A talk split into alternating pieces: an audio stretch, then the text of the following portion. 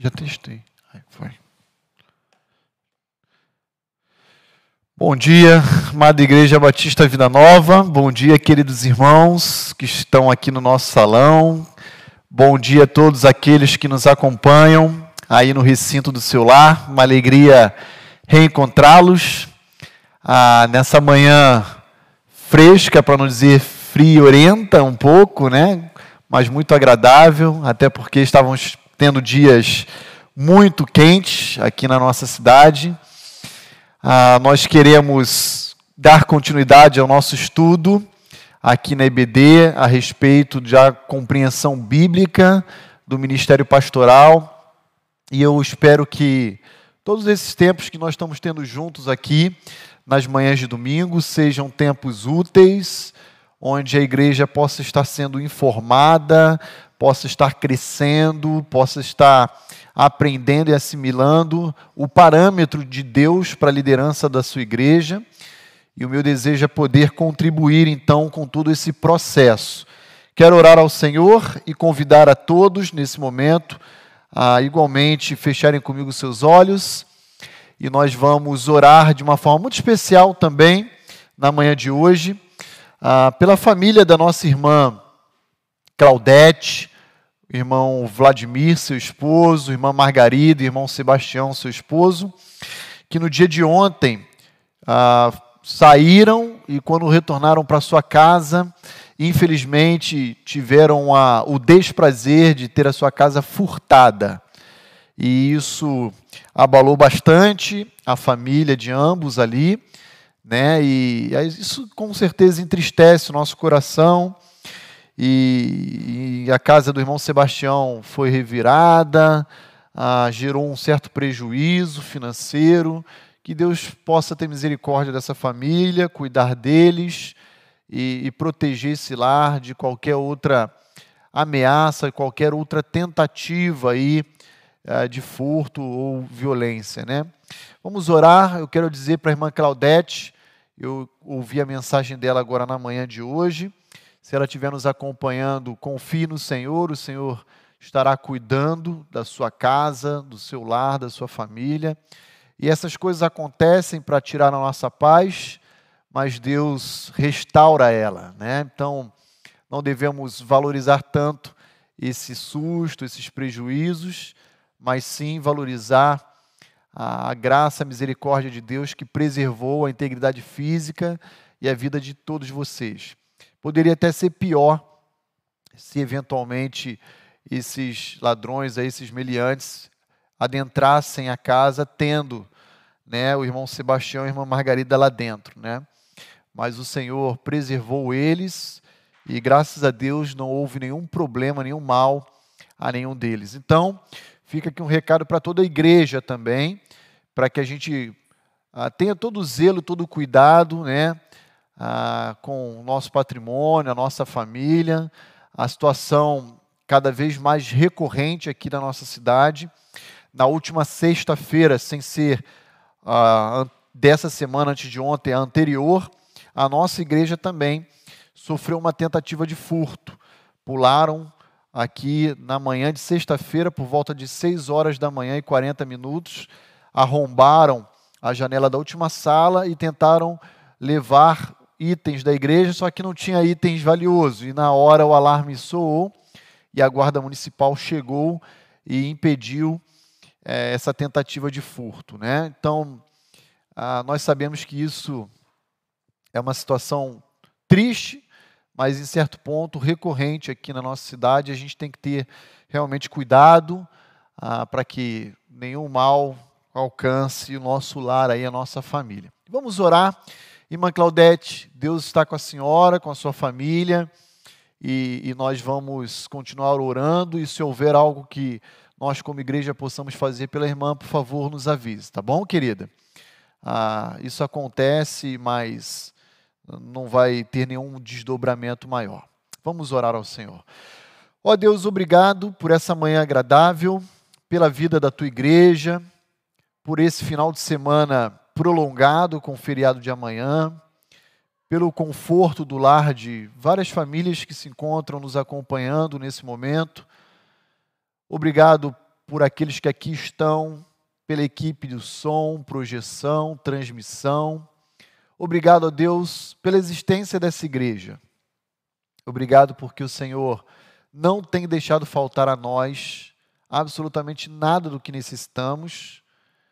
E obrigado pelo privilégio também de podermos nos debruçar sobre a tua palavra, podendo estudar ela, aprender dela e, e com base em todo esse estudo e todo esse conteúdo escriturístico, orientar a tua igreja segundo o teu padrão.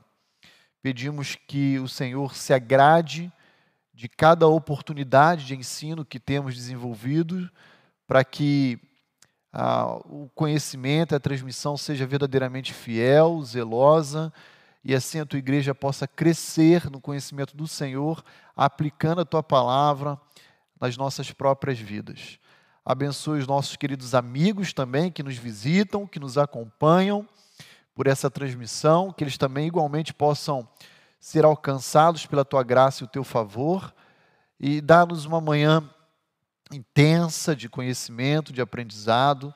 Essa é a nossa súplica, Senhor. Nós apresentamos a Ti, em nome de Cristo Jesus, o nosso bendito Redentor. Amém e amém. Muito bem, queridos, uh, eu quero então, na manhã de hoje, continuar aí como sendo a terceira parte desse assunto a respeito de, a respeito de uma compreensão bíblica do ministério pastoral. É o terceiro domingo que nós iremos nos debruçar sobre esse assunto, e, e embora possa ser um pouco extenso, ele não é repetitivo. Nós estamos estudando passagens distintas em que o Novo Testamento nos oferece a respeito desse assunto. Então, antes de nós olharmos para o texto que nós iremos estudar aqui juntos hoje, eu queria apenas dedicar esse momento inicial explicando, esclarecendo àqueles que estão nos acompanhando qual é, então, a, a, a intenção que o pastor Roni tem por trás da expressão presbitério. Muitas pessoas têm, ao longo da semana, é, questionado, perguntado, escrito no WhatsApp, a respeito do sentido da palavra presbitério. Pastor, eu sou ah, batista há 30 anos, 40 anos, 50 anos, nunca ouvi falar essa expressão. De fato, ah, não é muito usual no meio denominacional batista a utilização da expressão presbitério, mas ela não é também, é, como posso dizer, algo novo. embora a minoria das igrejas utilize ela, ela, ela está presente na denominação batista. Quando eu falo presbitério, eu me refiro a uma equipe de pastores. É isso que é um presbitério, um colégio de líderes espirituais, um grupo tá bom? Então, aqueles que têm dúvida a respeito da utilização dessa expressão que eu tenho mencionado aqui nos últimos dois domingos, quando eu falo, ah, nós estamos abrindo um processo de formação de um presbitério na Igreja Batista Vida Nova, em outras palavras, o que o pastor Roni está comunicando à igreja é: nós iremos abrir a possibilidade para que a membresia da igreja possa indicar e escolher pessoas, inclusive do nosso meio, que não tendo treinamento teológico formal, não sendo remunerado, não tendo passado por um concílio, possam também ter igualmente a possibilidade de ocuparem uma posição de liderança espiritual na igreja, à semelhança dos pastores que já estão estabelecidos aqui. É apenas isso que o pastor Roni está comunicando, ok? Então, nesse sentido, não importa se a pessoa tem um título de teologia ou não, se ela é remunerada pela igreja ou não, se ela passou por um concílio examinatório ou não, se ela é filiada à ordem dos pastores ou não. Isso aí é importante em alguma medida, mas não indispensável para ocupar a posição uh, de um presbitério, ou seja, de uma equipe pastoral. Então, queridos, eu quero me fazer claro para a Igreja Batista Vida Nova. Se houver pessoas que ainda tenham dificuldade estejam me acompanhando aí por essa transmissão, ou até mesmo aqui no salão, na compreensão desse assunto, eu me coloco à disposição para, inclusive, ligar, explicar pessoalmente, mas eu não gostaria que isso ficasse aí na nuvem, pairando aí a dúvida a respeito desse assunto, tá bom? Segundo ponto que eu queria também destacar aqui é o seguinte: embora a nossa igreja esteja caminhando numa formação de um presbitério, isso não significa que necessariamente a igreja tenha também que indicar pessoas para ocuparem essa posição, porque hoje o presbitério ele já existe de uma forma, digamos, limitada e restrita em duas pessoas, que é o pastor Roni e o pastor Levi, mas ele já existe, tá bom? Ah, isso também não é uma coisa para todos da igreja. Aliás, diga-se de passagem, eu tenho batido o martelo aqui, reforçado a ideia de que não existe essa terminologia atual, contemporânea, de um presbítero leigo, ou seja, uma pessoa madura da igreja que ocupe a posição do presbitério, leve o título presbiteral, mas não exerça a função e o ofício presbiteral. Isso, isso não existe no ensino do Novo Testamento. Ou a pessoa é presbítero ou não é. Ou ela é pastor ou ela não é. Ah, mas a pessoa não tem o curso de teologia. Não tem problema. Eu quero dizer que a maioria dos pastores, por incrível que pareça, não tem curso de teologia.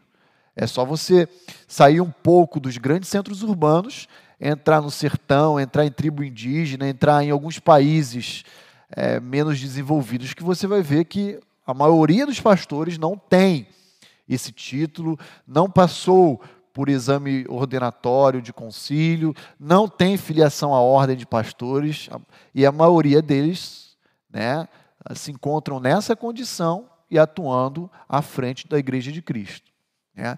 Ah, Para nós que estamos em grandes centros urbanos, né, em estados aqui do Brasil mais desenvolvido, é, é óbvio que eu iria sugerir, encorajar ah, vocacionados a se treinarem, a, a, a participarem de um treinamento formal, mas o fato é que em muitos cantões aí do mundo afora, essa possibilidade ela não existe.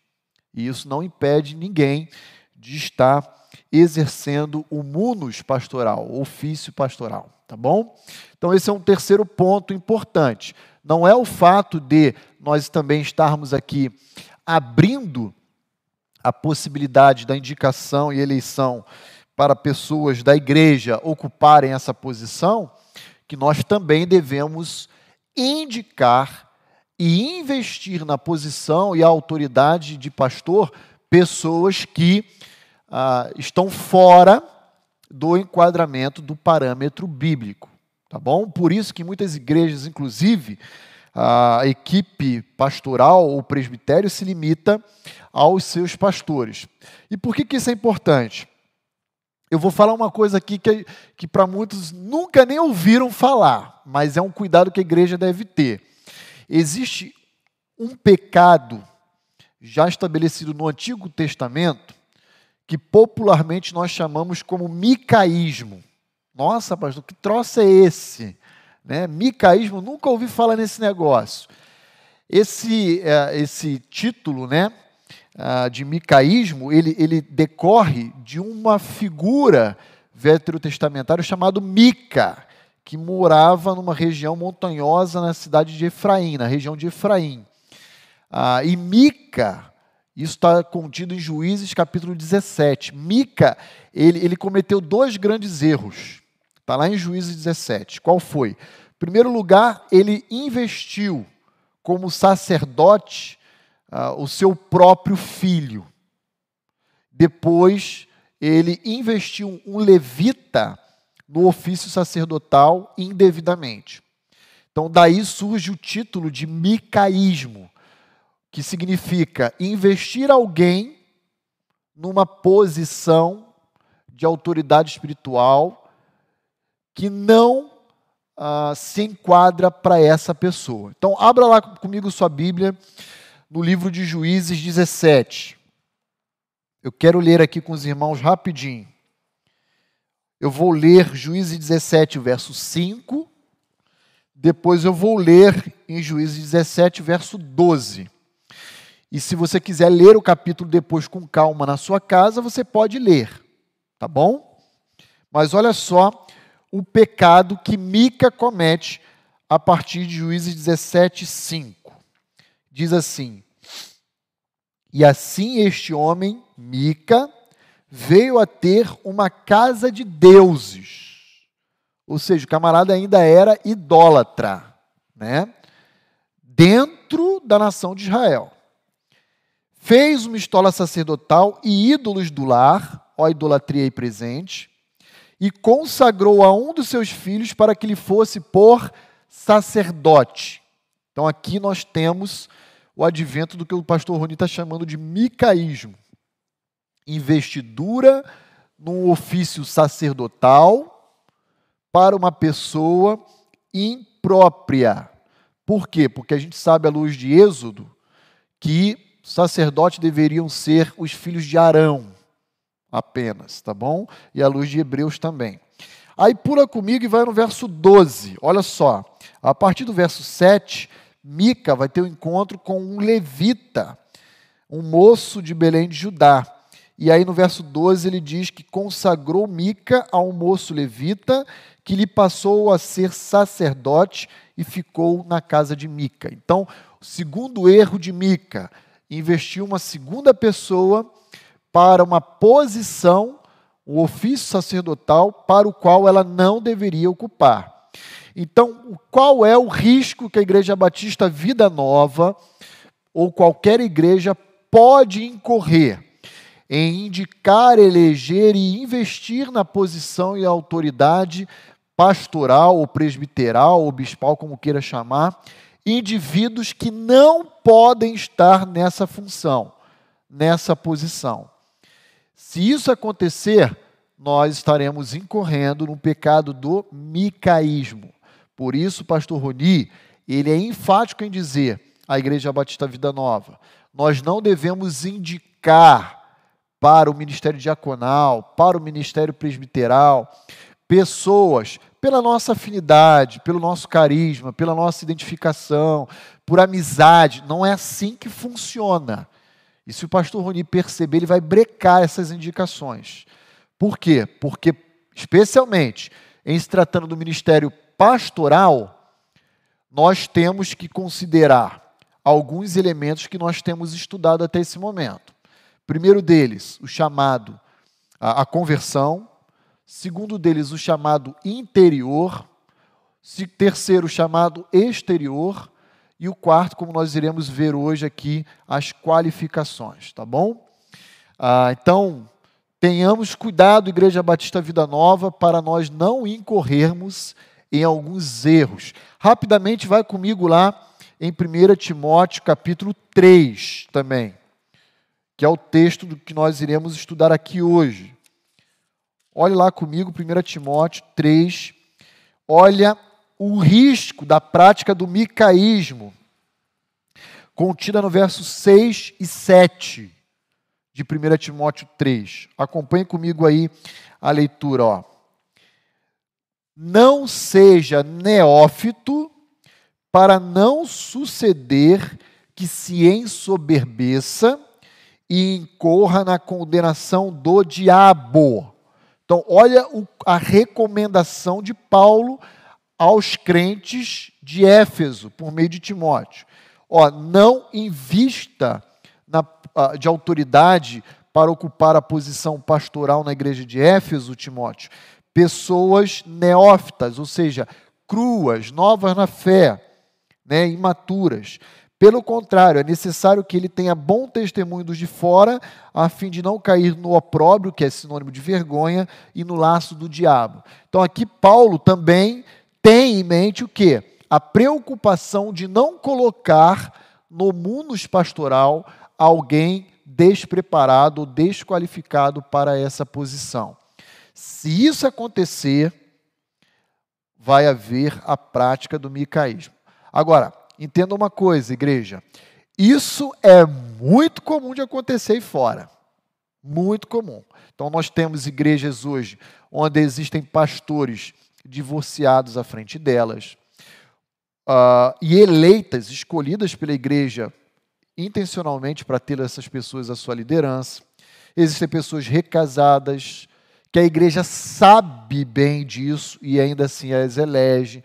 Então, existem pessoas desqualificadas de todas as naturezas e ainda assim a igreja a, as coloca à frente dela. Isso é micaísmo, ok? Então, quando o pastor Roni está falando aqui para a igreja, o pastor Roni está ah, preocupado de que nenhuma função de liderança espiritual seja revestida de ah, influências que não sejam os parâmetros bíblicos, ok?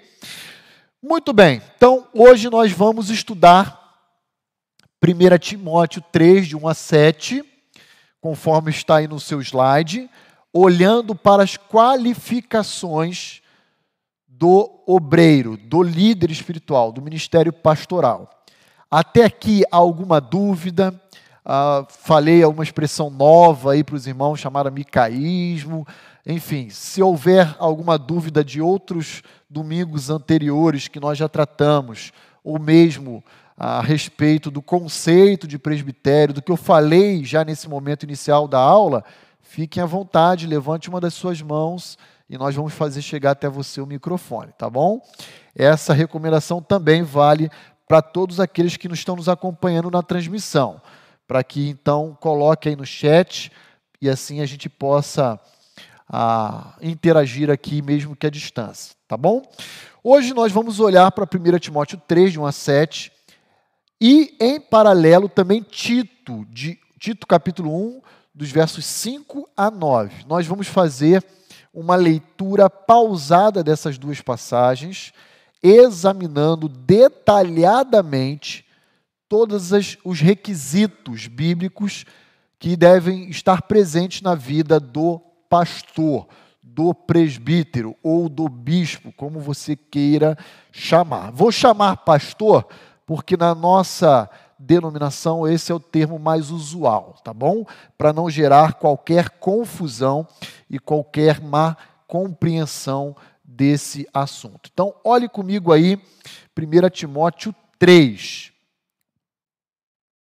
Ah, nós vamos ler os versos 1 a 7, mas antes mesmo de nós lermos, eu quero apenas chamar a sua atenção para a seguinte verdade. Nunca é demais nós recordarmos o que eu vou dizer. Em muitos contextos, os versos 1 a 7 de 1 Timóteo 3 é compreendido como sendo um ideal, um objetivo a ser perseguido, alcançado por esses líderes espirituais. Em muito contexto, não enquadrar-se em um ou mais requisitos previstos em 1 Timóteo 3, de 1 a 7, ou Tito 1, de 5 a 9, não desqualificaria o obreiro. Por quê? Porque a compreensão que se tem dessa passagem é como se ele fosse apenas um ideal a ser buscado pelo líder, e não uma condição indispensável para estar presente na vida deles. Isso é um engano por que, que é um engano? Porque no próprio capítulo 3, quando nós olhamos os versos 14 e 15, nós encontramos a necessidade desses requisitos estarem sim presentes na vida do obreiro. Olha o que Paulo diz lá. 14 e 15, 1 Timóteo 3. Escrevo-te, Timóteo, escrevo a ti, Timóteo, estas coisas, esperando ir ver-te em breve, para que, se eu tardar, fique ciente de como se deve proceder na casa de Deus, que é a igreja do Deus vivo, coluna e baluarte da verdade. Aqui Paulo está dizendo, ó, se eu me atrasar e não chegar a tempo de estar com vocês como eu desejaria, você já sabe como deve proceder na igreja de Cristo.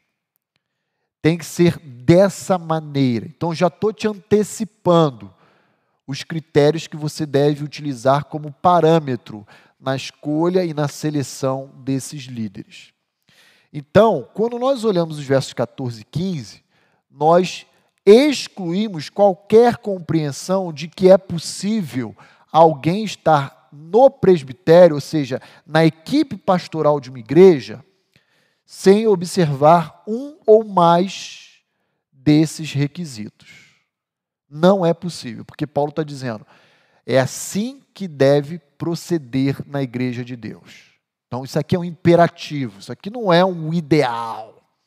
Eu me recordo que, quando eu comecei meu curso de teologia, anos atrás, década passada, eu tive um professor que, na aula da matéria de introdução bíblica, ele foi tratar dessa passagem segundo essa compreensão de que esses requisitos eram o ideal apenas.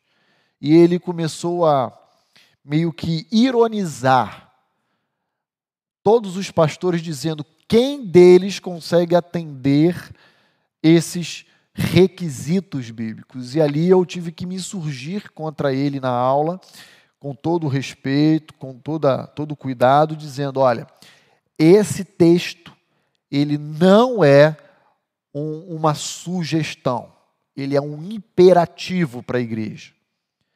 Só que o fato é que professores, hoje na academia, ou na, na área da teologia, institutos bíblicos e assim por diante, que não tem essa compreensão clara do verso 14 e 15, começa a formar líderes futuros que irão ocupar essas posições nas igrejas, olhando para essa passagem, comunicando ao rebanho de Cristo que ela é sugestiva. Não é. Então a gente tem que desconstruir essa má compreensão. Então, esse é um primeiro ponto que eu quero chamar a atenção da igreja para que a gente não negocie esses requisitos aqui. E esses requisitos não serão negociados nem sobre este que vos fala. Então, é a palavra de Deus, vale para todos. Com isso, o que, que o pastor Roni também está sugerindo? O pastor Roni está sugerindo o seguinte: que o chamado ao ministério pastoral, embora ele possa ter uma aparência de vitaliciedade, ele pode inclusive ser perdido, ou por negligência do obreiro, ou por motivos e razões alheias a ele, inclusive, que o desqualificará. A negligência do obreiro, por exemplo, a gente vai ver que ele tem que ser temperante, sóbrio, não dado ao vinho. Então, se em algum momento o obreiro negligenciar esses critérios, se tornando uma pessoa ah, viciada em álcool, algum outro aspecto, irascível, ele acaba se tornando alguém fora do padrão bíblico. E razões alheias a gente vai ver também que a semelhança do que aconteceu com os diáconos, os qualificadores para o ministério pastoral passa também pelo quesito chamado família.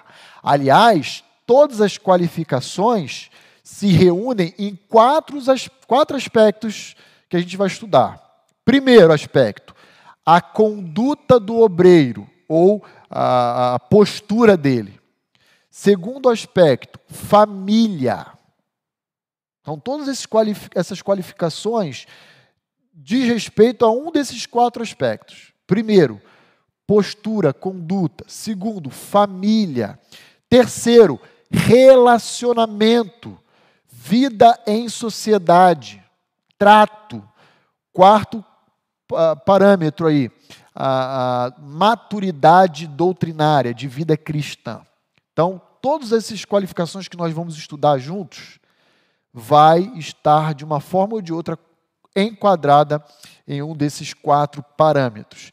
De maneira que aquele que recebeu o chamado ao ministério pastoral, muitas vezes ele começa bem, mas ele pode também incorrer em problemas que o desqualifique ao longo da sua vida, tá bom? E se isso acontecer, ele precisará ser honesto, temente a Deus e deixar o munus pastoral, a posição de liderança da Igreja de Cristo. Tá bom? Tá claro isso, irmãos? Estou me fazendo compreendido? Pessoal aí de casa, ok? Tá, tá dando para compreender o pastor Roni? Então veja que isso tudo é ah, muito difícil para aqueles que ocupam essa posição observar e viver orientado por essas verdades. Então, olha lá comigo, 1 Timóteo 3. E agora sim, acompanhe comigo aí. Eu vou colocar verso a verso aqui, tá? Na nossa projeção. E eu utilizei aqui a revista atualizada, como a minha versão. Ah, talvez alguma versão diferente, vai estar alguma expressão de sinônimo aí, mas a gente vai estar trabalhando aqui verso a verso, tentando explicar ah, o sentido de cada uma dessas palavrinhas aí, tá bom? Muito bem, verso 1, 1 Timóteo 3, verso 1. Fiel é a palavra. Se alguém aspira ao episcopado, excelente obra almeja. Então, você vai ver que está ali em letra maiúscula, em, caixa alta, o verbo aspirar. Por quê? Do verso 1, eu quero chamar a atenção de todos para essa terminologia aí, que é fundamental como item qualificador para o ministério pastoral. Não pode ou não deveria ocupar e exercer a função pastoral aquele que não a deseja. Então, antes de tudo, a pessoa tem que querer. E isso nós já trabalhamos há dois domingos atrás, quando falamos sobre o quesito do chamado interior.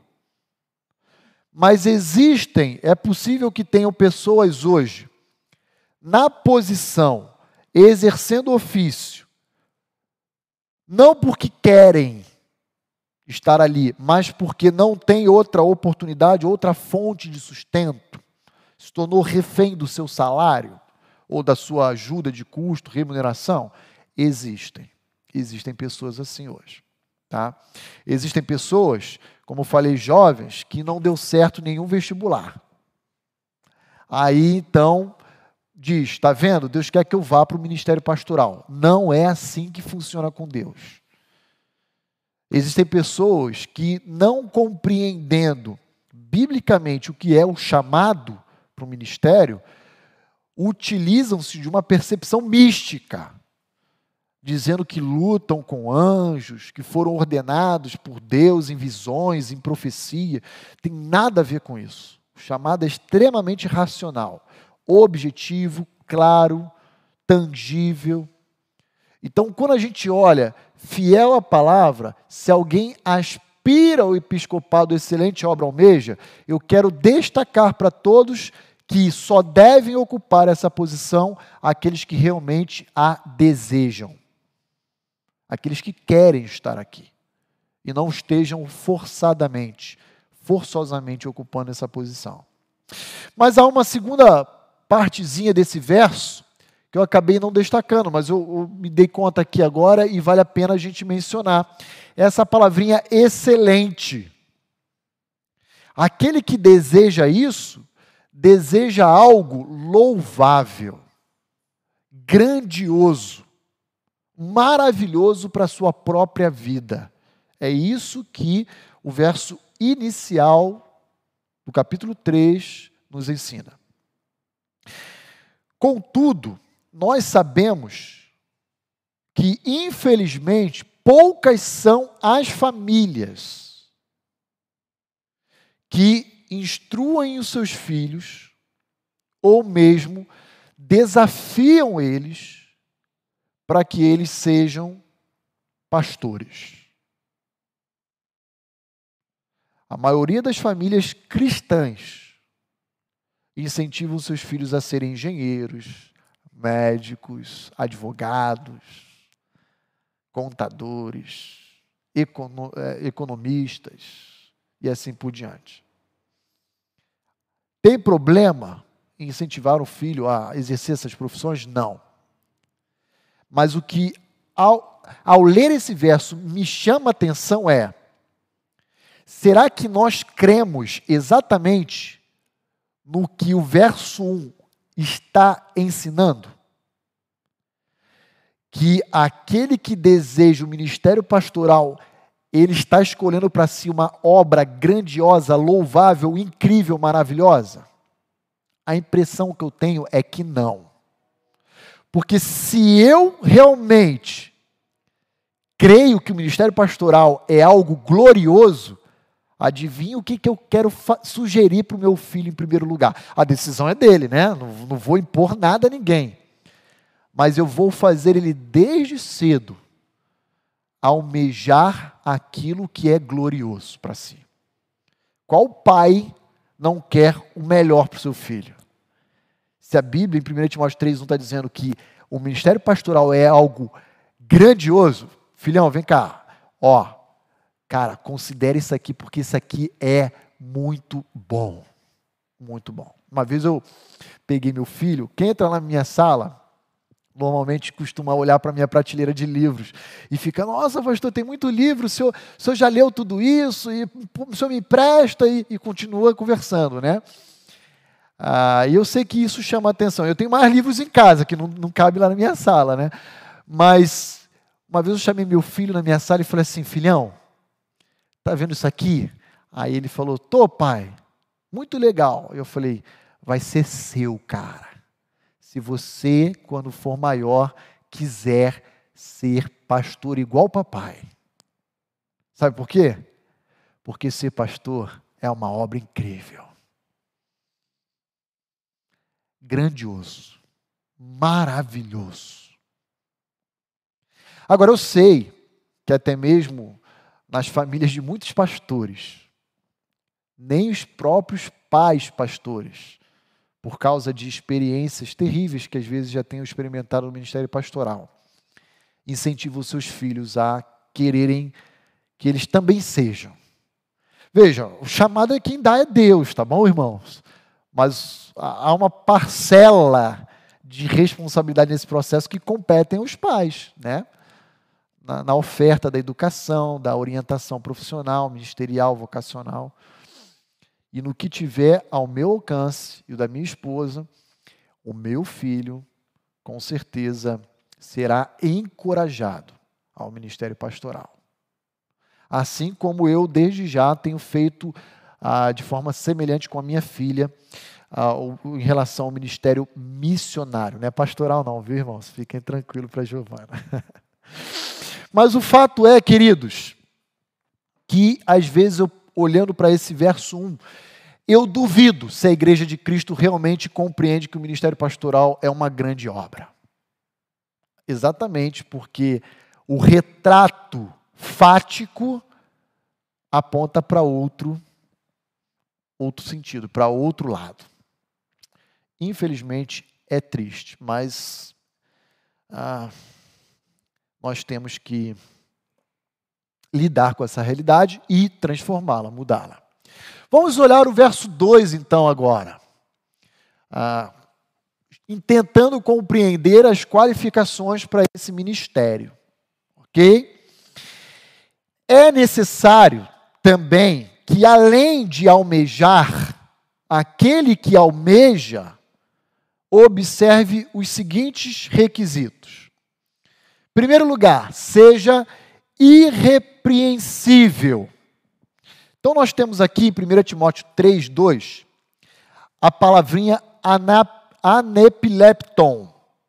E em Tito 1,6, se você olhar lá em Tito 1,6, aparece a palavrinha irrepreensível também, só que lá é outra palavrinha grega, anecle, aneklentons. É outra palavrinha. Por que, que o pastor Rony está dizendo isso? Porque ele quer dizer para os irmãos que, tanto em 1 Timóteo 3,2 quanto em Tito 1,6, essas duas palavrinhas dizem respeito a alguém que não oferece motivos de acusações justificadas contra o caráter ou a conduta do obreiro. Por que acusações justificáveis? Porque o pastor sempre é acusado. No fim, é assim que funciona. Mas a questão é: ele está sendo acusado por algo que verdadeiramente procede ou não? Ou é uma acusação espúria, infundada? Paulo vai dizer: ele não pode ser alguém que, tendo uma mancha no seu caráter, na sua reputação, no seu, no, na, na sua conduta, na sua postura, venha ser acusado regularmente e de uma forma verdadeira. Não pode. Não pode ser uma pessoa assim. Logo, a ideia que se tem aqui por trás da expressão irrepreensibilidade é a seguinte: não é que o pastor não seja um pecador, ele é pecador.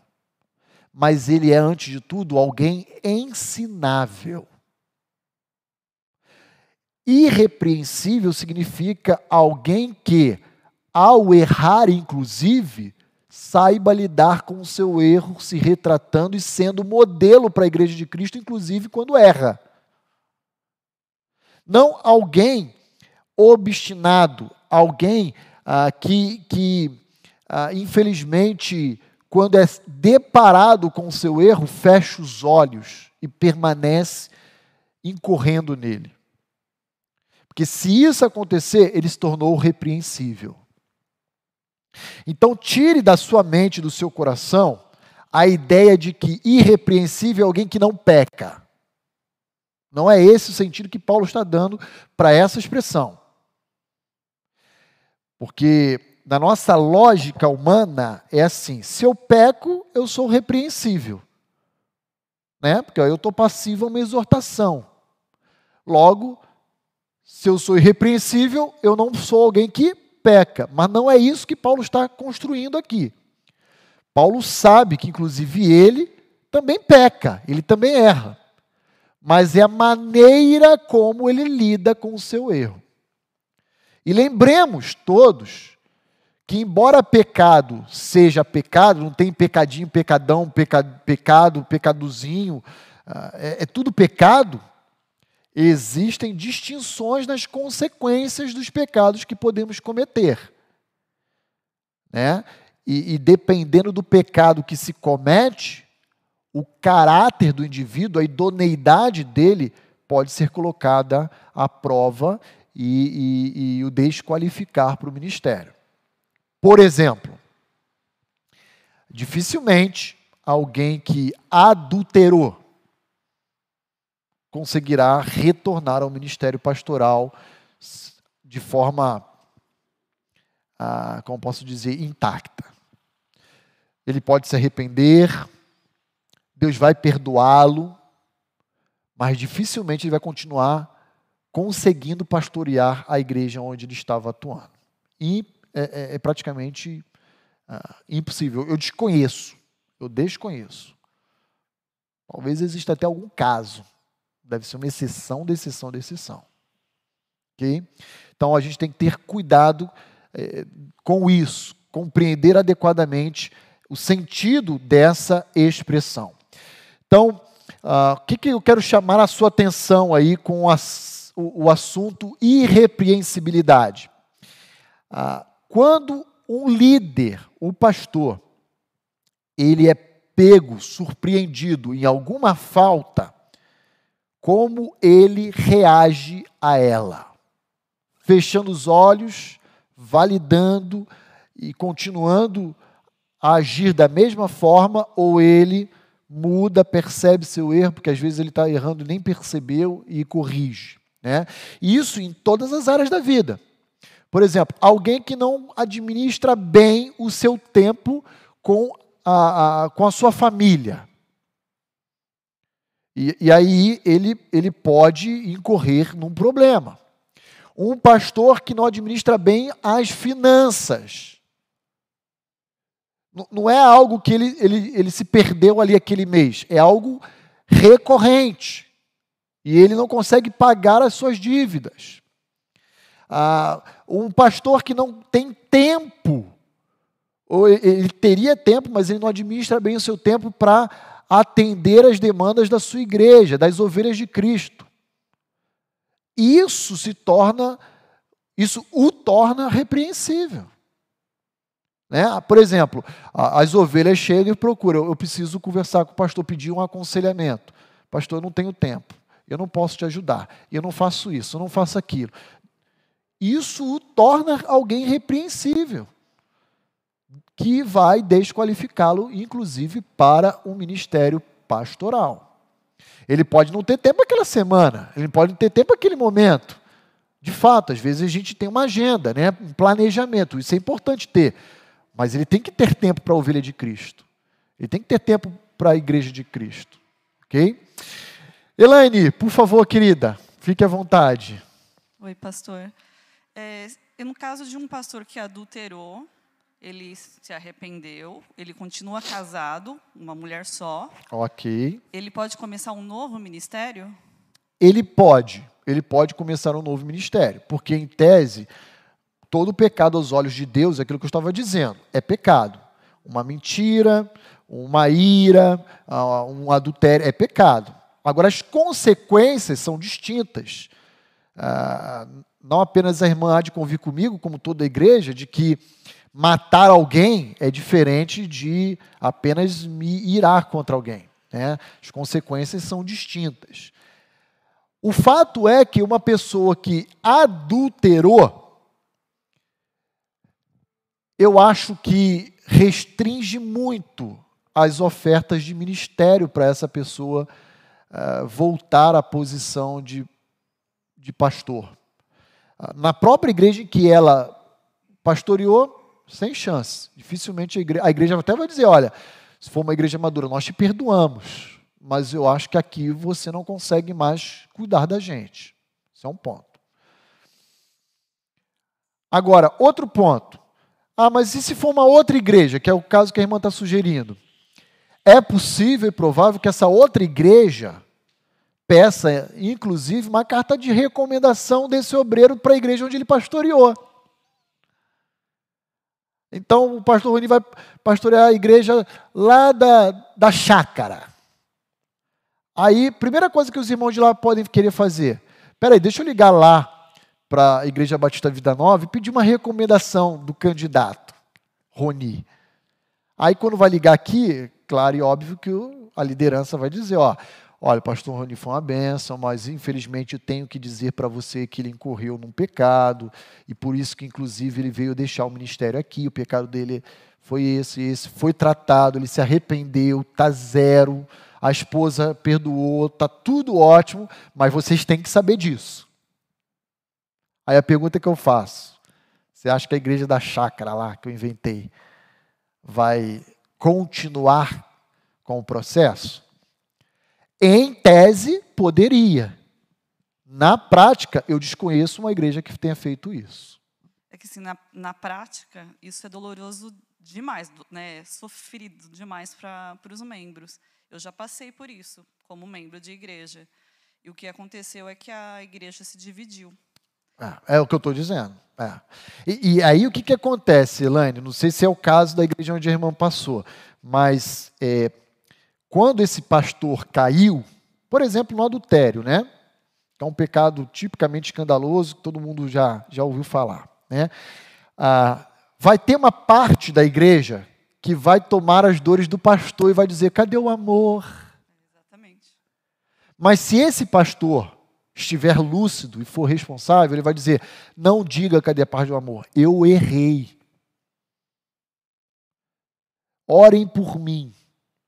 Mas o problema é que isso nunca acontece na prática. É, na prática, o que aconteceu, esse pastor não se sujeitou exatamente a tudo o que foi proposto como é, um processo de restauração. Isso. E aí dividiu, levando uma parte da igreja Levou. com ele. Ah. É, esse é, é, o, é o cenário.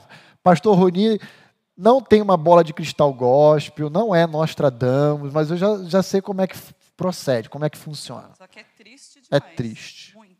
É triste. Extremamente triste. Por quê? Porque a igreja é de Cristo, gente.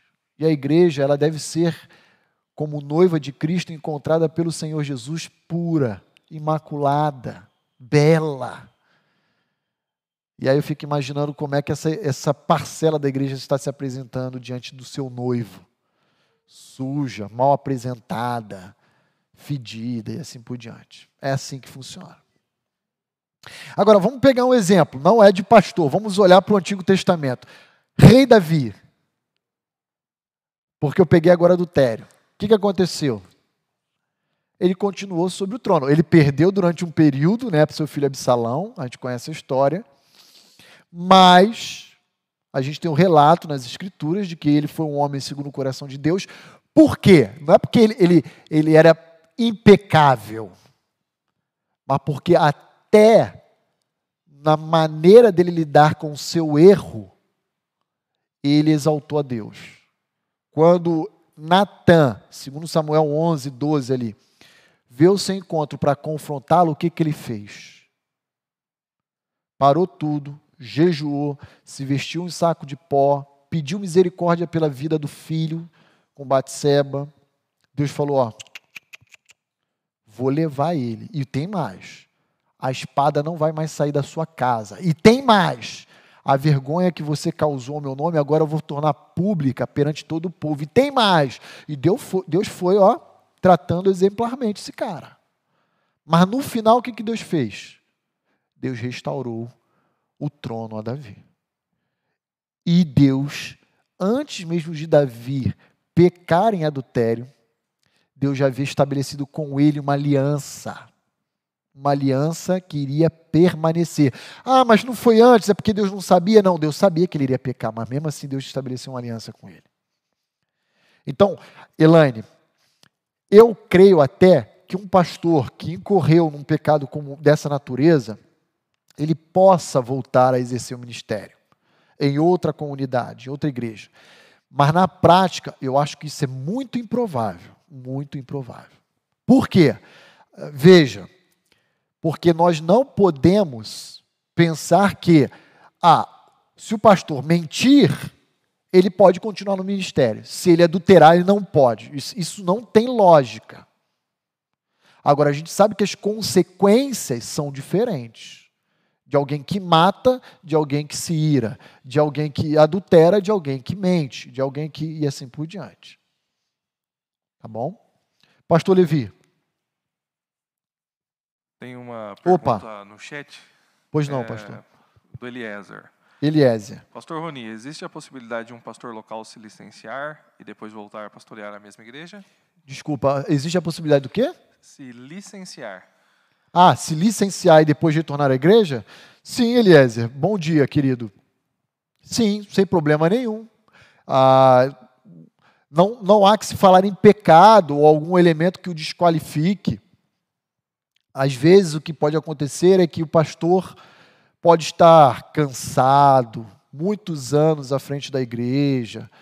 Ah, às vezes a própria família está demandando do pastor uma atenção, um momento particular que ele precisa é, dar atenção mais do que ele até então dava. E isso pode fazer ele chegar para a igreja e dizer: Olha, queridos, eu preciso é, dar atenção à minha família e não vou conseguir conciliar com o ministério pastoral. Em virtude disso, eu estou priorizando meu lar até porque se eu não priorizar meu lar, eu me desqualifico na sequência. Então eu, eu, eu estou entregando a minha função, me licenciando, e vou continuar membro da igreja, ou vou para outra igreja, enfim, e depois eu retorno ao ministério pastoral. Isso pode acontecer, não, não seria um problema. Isso pode acontecer. Existem pastores que pegam um sabático, né? Fica às vezes dois anos fora do ministério para depois retornar não, não teria um problema. Agora, isso é muito pessoal, tá, Eliese? Isso é muito particular. Isso, isso pode ter diferentes razões aí na sua origem. E, e, isso pode ter também diferentes períodos de licenciamento. Pode ser uma licença de um ano, pode ser uma licença de dez anos para depois retornar. Enfim, é, mas poder pode, sem problema nenhum. Não há nenhuma. Ah, nenhum texto bíblico que impeça, que reprove, pelo menos não me recordo nesse sentido aqui no momento, tá bom, Eliezer? Então pode sim. A resposta à sua pergunta é sim, pode. Agora, eu fiquei pensando na pergunta dele, talvez de se licenciar no caso de um tratamento de um pecado. Ah, Aí, ok. Caso não é licença, seria disciplina, né? Afastamento por disciplina. Ah, sim, entendi agora. Obrigado, não, eu pastor. só Levi. pensei, pode ser que ele tenha pensado do jeito que você respondeu. Mas... Se a ideia do Eliezer for um licenciamento em função para o tratamento de um pecado, isso aí tem que ser ex ofício. Por exemplo, o caso do adultério que a gente está tratando. Né? Se tornou público, existe testemunha, porque o processo disciplinar sobre um pastor está previsto em 1 Timóteo 5. Não pode ser uma acusação infundada, tem que ter no mínimo duas testemunhas. Nós já tratamos aqui até dois domingos atrás dessa passagem, rapidamente. Né? Depois a gente pode esmiuçar melhor ela. Então, nesse caso, a testemunha. O pastor, sei lá, foi pego saindo de um motel com amante. Né? Três, quatro pessoas da igreja viram, presenciaram. Ah, como proceder? Automaticamente afasta ele do ministério, a igreja, a liderança deveria fazer isso. Por isso, um presbitério, por isso, o ministério diaconal, que são os líderes espirituais da igreja, para cuidarem da vida dessa pessoa, restaurando ela.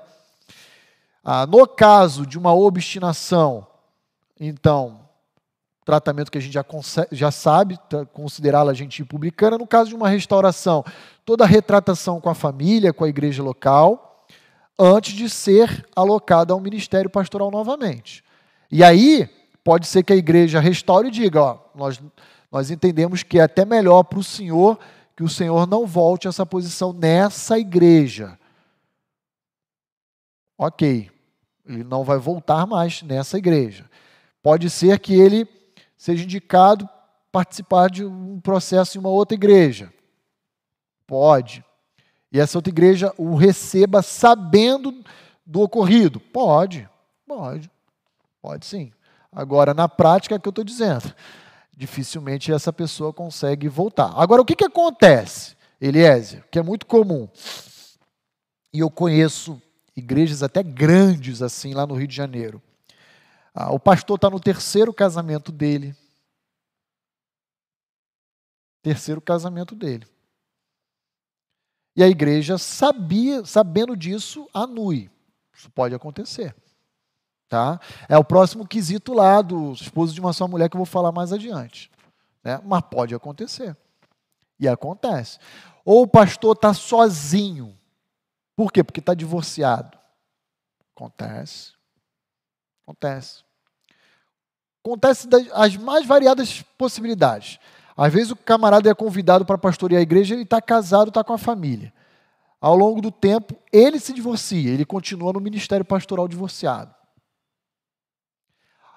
Existem casos em que a pessoa já está divorciada e a igreja convida ele para o ministério pastoral, sabendo que ele é divorciado.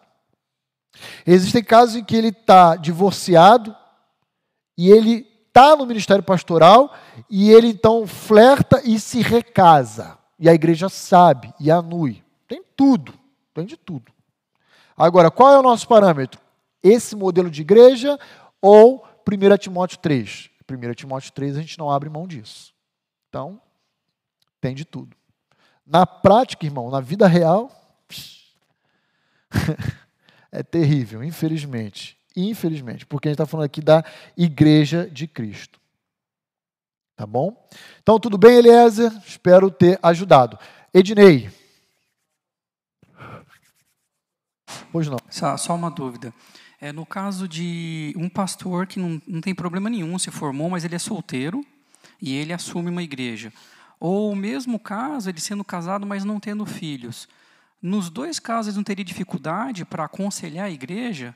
Ele não seria como se fosse um papa, um padre que não tem experiência em ter filhos ou nem é casado e aconselhar problemas de família ou problemas no lar com criança ou com jovem adolescente? Tá, vamos lá. Boa pergunta, Ednei. Excelente pergunta. Então vamos lá, deixa eu pontuar aqui algumas. É, a, a, a, algum, um raciocínio que, que visa responder sua pergunta aí para a gente construir algumas coisas juntos. Primeiro lugar, é importante a gente dizer que nas qualificações, tanto de 1 Timóteo 3 quanto de Tito 1, não há uma proibição para um pastor solteiro ou casado sem filhos estar ocupando essa posição. Então, essa pessoa, seja solteira, seja casada sem filhos, ela pode perfeitamente pastorear. Ela não está desabonada, desqualificada. O que a gente encontra é Paulo encorajando a igreja a terem à frente dela pessoas casadas e preferencialmente com filhos. Agora, não quer dizer que solteiro ou casada sem filho estaria desqualificado. Esse é um primeiro ponto. Então, é assim, ó, dê preferência a, a ideia é essa.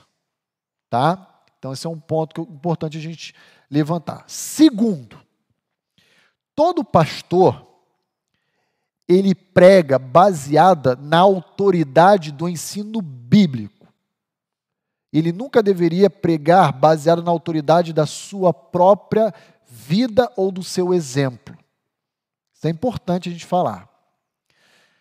Agora, a minha vida e o meu exemplo vai corroborar para a pregação e o ensino ou não. Vou dar um exemplo aqui para o irmão. Se o pastor Roni abre um texto bíblico no culto e prega contra maus pensamentos, o pastor Roni, ele não está pregando esse texto baseado na sua experiência. Sabe por quê? Porque o pastor Roni, às vezes, também tem maus pensamentos. E toda vez que ele tem mau pensamento, o que, que ele faz? Senhor, me perdoa pensei uma coisa que está errado, eu fazer esse tipo de, de conclusão, está errada, me perdoa. Só que ficou na esfera privada aqui. Então, o que eu quero dizer aqui? Eu não prego ou ensino com base na, na minha vida, mas a minha vida vai corroborar para o ensino e para a pregação que eu estou oferecendo a partir do texto bíblico. Dá para entender? Então, assim, ó, ah, o governo bom do próprio lar. Ah, então se ele não tem filho, ele não pode pregar sobre criação de filhos. Isso é um engano. Ele pode pregar, porque a base da sua pregação é a autoridade escriturística. Não a maneira como ele cria o seu filho. Aliás, a gente vê muita incompatibilidade em muitos que pregam mas na prática falham e feio.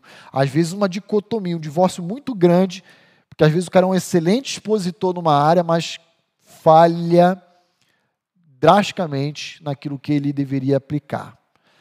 Então, ficou claro aí, Dinei, o que eu queria tentar como resposta?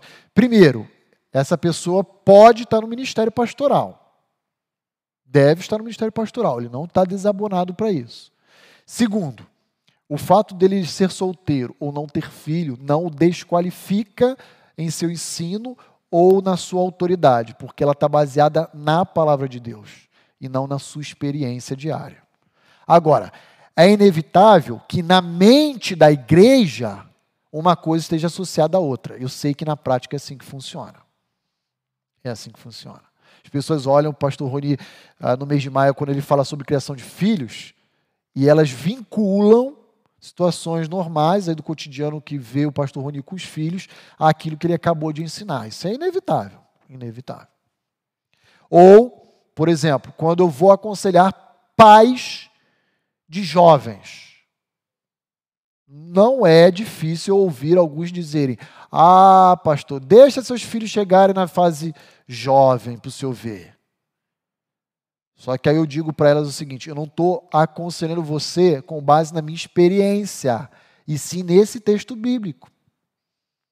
Então, não, não, importa se meu filho é, é bebê, é adolescente, é jovem, é adulto, o que importa é o parâmetro bíblico a respeito dessa situação que você está vivendo. Então, ok? Tranquilo? Então vamos prosseguir. Vamos prosseguir aí para o para o próximo uh, item aí, ó. Ixi, esse aí dá pano na manga também, ó. Vou meter a mão agora, sem luva, na colmeia de abelha. na casa de marimbondo. Ó, esposo de uma só mulher. Agora, quem tiver um escudo aí, aí do Capitão América, me proteja, porque o negócio vai vir pedrada forte, especialmente daqueles que forem ver esse vídeo depois. Uh, o que é marido de uma só mulher? Na mente paulina, o que ele está propondo aqui é monogamia. Não é bigamia nem poligamia. E aqui eu vou explicar para os irmãos, para eu não ser mal compreendido, e eu sei que na nossa igreja existem pessoas recasadas. E eu falo com todo carinho, amor e respeito, mas eu tenho que ensinar o que a Bíblia fala acerca desse assunto. E não é para, de alguma forma, aqueles que estiverem recasados me ouvindo se sentirem desprezados ou menos amados por isso. Não é isso. Mas vamos lá. O casamento, para ser casamento, inclusive essa é a primeira lição que eu ofereço no, no aconselhamento pré-nupcial para os nossos nubentes aí, nossos noivos. Um casamento, para ser casamento, ele precisa observar dois textos bíblicos. Gênesis 2, 24 e Romanos 13. Gênesis 2, 24 é subdividido em três parâmetros deixar pai e mãe, unir-se ao cônjuge, a pessoa do outro sexo, e tornarem uma só carne. Romanos 13. Devemos nos submeter à lei dos homens, às autoridades humanas, naquilo em que eles não contrariam a palavra de Deus. Porque naquilo que contrariar a Deus, aí cabe a desobediência civil, porque importa obedecer a Deus e não a homens. No contexto brasileiro, Existe uma lei humana que regulamenta casamento? Existe. Então, no contexto brasileiro, onde se legisla sobre o casamento, o casal de noivos, além dele observar Gênesis 2:24, ele tem que se submeter a todo o processo jurídico no cartório de casamento. Não, não dá para eu chegar para minha noiva e falar, ah, eu observei Gênesis 2:24, estou casado. Não. Tem que passar o papel. Tá? Então, esse é um ponto. Então, o que, que nós temos? Nós temos Gênesis 2,24 e ah, Romanos 13 para consumar o casamento. Só que a mesma legislação que prevê o casamento, ela também prevê o divórcio. Só que o casamento ele gera dois tipos de vínculo. Presta atenção no que eu vou dizer para os irmãos aqui. Ele gera um vínculo de indissolubilidade entre os cônjuges que se casaram e um vínculo de convivência. Sabe aquela aquele jargão popular, quem casa quer casa. Por que quer casa? Por causa desse vínculo de convivência. Porque eles vão deixar pai e mãe, eles vão agora conviver um com o outro.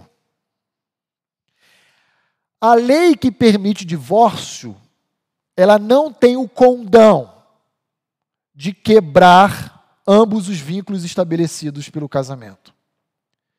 A lei que estabelece o divórcio, ela só tem força para destruir o vínculo da convivência. Ela não consegue neutralizar ou destruir o vínculo do, do, da indissolubilidade. Por isso que, tradicionalmente, nos atos de casamento, o pastor ou o ministro oficiante diz: até que a morte os separe. Porque somente a morte, biblicamente, tem o condão de quebrar esse vínculo da indissolubilidade. Vou voltar e repetir. A lei humana só consegue destruir o vínculo da convivência, que antes era chamada de separação carnal. Lembram disso? Agora não tem mais essa expressão. Tinha que ter pelo menos dois anos de separação carnal, né, assim, para poder depois da entrada no divórcio. Agora não tem mais isso. Agora o divórcio está tão facilitado que se não houver filhos, partilha de bens, você faz direto no cartório. Simples assim, não é, Diego? Mudou a legislação e facilitou nesse sentido. Então, o que a lei do divórcio prevê? Apenas a quebra da convivência. Mas tem esse outro vínculo, da indissolubilidade. E como é que termina esse vínculo? Apenas com a morte. Romanos capítulo 7. Abra lá comigo sua Bíblia. Romanos capítulo 7. Vamos lá, Romanos 7.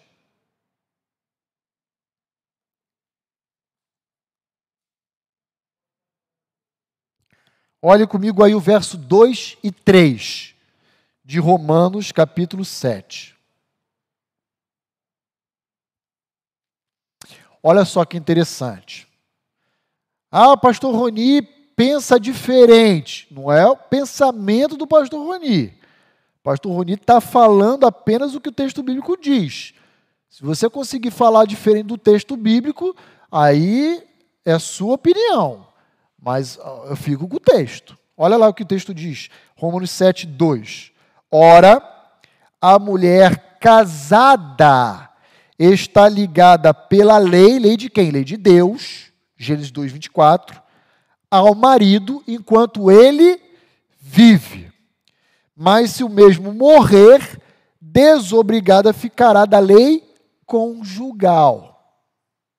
Então veja, não é a lei dos homens que dissolve o vínculo de indissolubilidade. É a lei de Deus que prevê apenas a morte como tendo o condão de fazer essas coisas. Verso 3: De sorte que será considerada adúltera se, vivendo ainda o marido, unir-se com outro homem. Porém, se o marido morrer, estará livre da lei e não será adúltera se contrair novas núpcias. Então, o que, que Paulo está dizendo aqui no verso 3? Está dizendo o seguinte: você pode até estar divorciada ou divorciada, mas o fato é que você continua, aos olhos de Deus, casado ao seu cônjuge enquanto ele viver. Verso 3: E se divorciada ou divorciado, você se unir com outro homem ou outra mulher? A Bíblia é clara e direta em dizer: você estará estabelecendo um vínculo de adultério, porque o teu marido, a tua esposa, é ele ou ela. Ponto final. Ah, mas é, o, meu, o meu divórcio foi por causa de adultério, traição. Não interessa. O seu marido vive, a sua esposa vive, então você está ligado a ele ou você está ligado a ela. Esse argumento da traição é um argumento que se aplica a divórcio e não a um novo casamento. Vamos lá, Célia, por favor.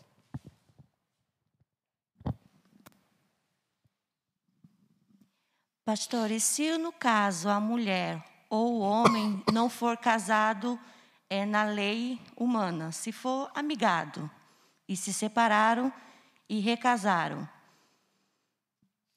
Então, eles não recasaram, eles casaram. Porque todo o período de amaziamento dele foi um período em pecado. Não um pecado de é, é, recasamento, é, é, um pecado de fornicação, de, de moralidade sexual. Ah, ah eu vivi, vou dar um exemplo. Tem, tem, isso acontece com muitos jovens incrédulos. O cara, a moça se conhecem na faculdade, são de outros estados, e eles alugam uma kitnet e vão viver juntos, cinco anos da faculdade. Né? A faculdade é lá, sei lá, em Minas Gerais. Aí eles dividem a kitnet, moram juntos, vivem uma vida aparentemente casada. Por quê? Deixou pai e mãe? Deixou. Não para ir namorar, com, viver com o marido, namorado, porque ele conheceu lá na faculdade. Deixou pai e mãe por causa do estudo.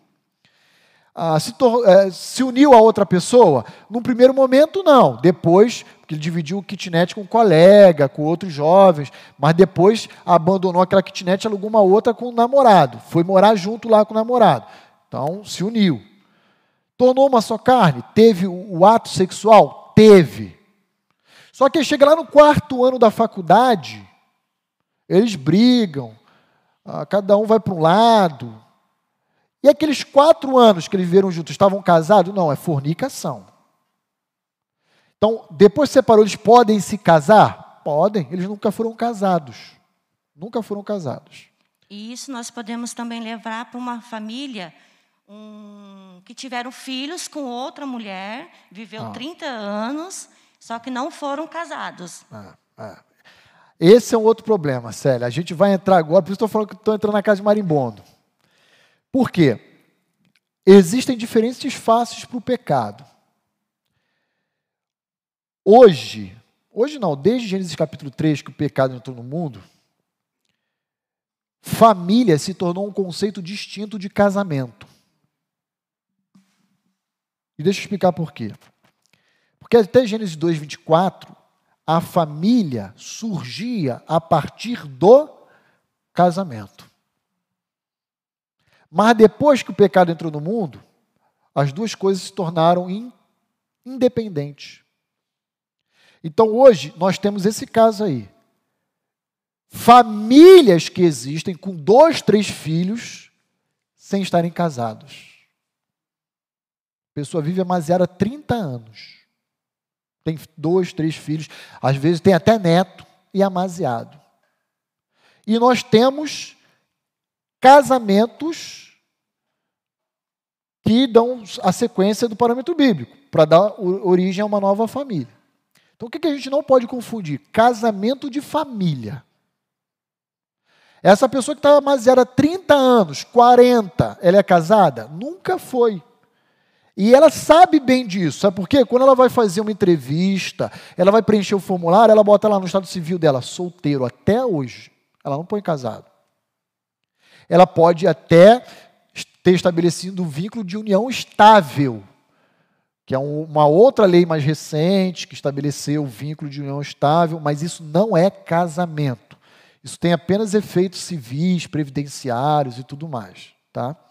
Mas ela é solteira. Ah, pastor, o senhor está me dizendo que então 30, 40 anos essa pessoa está em fornicação? Tá. Por quê? Porque ela não observou Romanos 13 quando ela sabia que deveria ter observado. Deixa eu contar um exemplo muito engraçado que aconteceu comigo. Eu conheci um, um, uma família não casada, amasiada, nesses moldes aí de 30 anos. O marido já era até avô. Ah, era ovelha do pastor Reinaldo, aqui numa congregação lá em São Paulo. E ele se converteu. E aí nós falamos para ele, e ele queria se batizar, e a gente falou: não, tudo bem, a gente, mas vamos caminhar juntos, vamos alcançar sua esposa, sua família. Não, pastor, aí nessa que ele falou: ela não é minha esposa. Ó, 30 anos com a mulher, e ele, e ele disse: ele não é, ela não é minha esposa. Eles sabem disso, e sabem muito bem que não é. Mas é a parceira dele, é a mãe dos filhos e tal. E aí fomos conversar. E, e, a, a, esposa não crente, né? A mulher dele não crente disse assim: Ah, pastor, já estou 30 anos casado com ele. Eu não quero casar, é, vivendo com ele, né? Eu não quero casar com ele, não, porque casar dá azar. Casar dá azar. Ele falou: Eu quero acertar, mas a minha esposa não se converteu e não quer casar passar limpo no cartório. E agora? Sai dessa. Então, assim, o pecado tem essas multivariedades aí, multiformas de se apresentar. Não tem jeito. O que, que eu vou dizer para uma pessoa nessa condição? Você está em fornicação. Infelizmente. E deixa eu te falar uma coisa, Fulano: se a sua esposa não quiser se casar, você vai continuar em fornicação mas não agora mais porque você quer estar nessa condição, mas porque você depende dela. Agora, agora a pergunta é: olha, olha o beco sem saída. Como é que a gente interrompe a fornicação? Se separando. Né? Não tem jeito. Mas se separar, você destrói uma família, porque tem filhos e netos que moram com eles. Então o que, que o pastor Roni faz numa situação dessa? Eu chego e digo: ó, você tem essa direção em que você vai se encontrar em pecado, e você tem essa direção em que você vai se encontrar em pecado. A decisão é sua. Mas opte por se deleitar na graça de Deus que se renova cada dia sobre a sua vida, porque não tem saída. Não tem saída. Veja, se você decidir manter a sua família, porque eles estavam bem, estavam vivendo a vida tranquila, com filhos, com netos, tudo normal, só não estava casada no papel. Né? Se você decidir manter a sua família, você vai estar incorrendo em fornicação, amaziamento, está fora do ideal de Deus. Se você decidir romper com a fornicação, você vai destruir sua família, você vai separar. Então, pastor, aí é que entrou a minha pergunta. Ele resolve se separar. A decisão é... é dele. Então, mas ele se separa Aí ele se converteu antes de se separar. A mulher não quis. Ele se converteu, viveu a vida dele. Aí ele casou com outra pessoa. Esse... É, aí ele casou mesmo. Ele não aí se casou recasou. Mesmo. É, ele casou aí mesmo. ele não está mais em pecado. É isso? Se ele casou, ele não está é. em pecado. Agora, é difícil na nossa cabeça, porque o cara teve uma família já de 30 anos, com filhos, com netos. Mas ele nunca foi casado, gente. É isso que eu estou querendo dizer. Ele viveu 30, 40 anos em pecado, de forma amaziada. Aí vai ter gente que vai me apedrejar, é isso que eu estou defendendo e dizendo. Vai dizer, ah, pastor, mas ele estava casado. Ah, ele estava casado? Pergunta a ele se ele estava casado. Ele vai dizer, nunca casei. Pergunta a esposa que se separou dele. Nunca fui casada. Ele não estava casado. Ah, mas agora não é recasamento? Não, não é recasamento. Agora, é um, agora sim é um casamento. Porém, ele vai se casar e constituir uma nova família já tendo uma pré-existente. Entende? Porque ele pode até se separar da, da pessoa lá que ele estava amaziado, mas ele tem uma família ali, tem filhos, tem netos. Tem jeito. É complicado. O problema é que o pecado ele vai se desenrolando e, e vai, vai se apresentando de diferentes formas. Então é, é dose, é difícil. Tá bom? Vamos lá. Uh, eu estava falando aqui do esposo de uma só mulher. Por que, que eu. Ah, ok, Pastor Levi. Tem uma pergunta no chat, Amanda. Amanda Leite, né? Amanda Leite. Bom dia, Amandinha. Pastor, e quando um mesmo homem se casa no papel duas, três vezes e comete adultério com elas, todos estarão ligados a ele até que ele morra? Perfeito, Amanda. É aí que eu ia entrar agora aqui no assunto de novo. Diante da lei dos homens, não existe, no contexto brasileiro, poligamia ou poliandria, ou seja, um homem casado com várias mulheres ou uma mulher casada com vários homens. Mas, na, aos olhos de Deus, isso existe sim. E é exatamente esse caso aí, Amanda. Vou pegar um, um homem que casou três vezes com três mulheres distintas. Ele construiu três vínculos de indissolubilidade. Ah, mas ele está casado apenas com uma. Ele não é polígamo? Ele é polígamo. Ele é polígamo. Ou se for a mulher, ela é poliandra por causa da poliandria. Não tem jeito. Ah, mas a lei dos homens brasileira não reconhece, só reconhece um cônjuge por vez. Né? Porque a pessoa tem que se divorciar e recasar. Se divorciar e recasar. Mas o, lembra que eu acabei de dizer? A lei do divórcio só serve como marreta para quebrar o quê? O vínculo da convivência. Não o vínculo da indissolubilidade. Então, essa lei que perfaz e consome o casamento ela é incapaz de desfazer a indissolubilidade. Ela só é capaz de desfazer a convivência. Então, a pessoa que está no terceiro casamento, ela tem, ele tem três esposas. Por quê? Romanos 7, 2 e 3. Enquanto viver o cônjuge, ele ou ela estará ligada a ele. E se ele ou ela casar-se com o outro, cometerá adultério. Ponto final.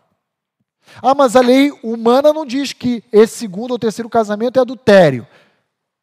Ok, mas ela não está se opondo à lei de Deus. Só está reconhecendo uma nova união. Então é uma situação difícil, Amanda. Mas a pessoa vai ter duas, três, quatro esposas. Vamos pegar casos típicos aqui. Chico Anísio, Fábio Júnior, Gretchen, sei lá quem, esses personagens famosos. Estão casados com vários cônjuges. É recasamento. É isso mesmo, Célia. A Célia está perguntando aqui, mas isso não é recasamento? É recasamento. Não, não.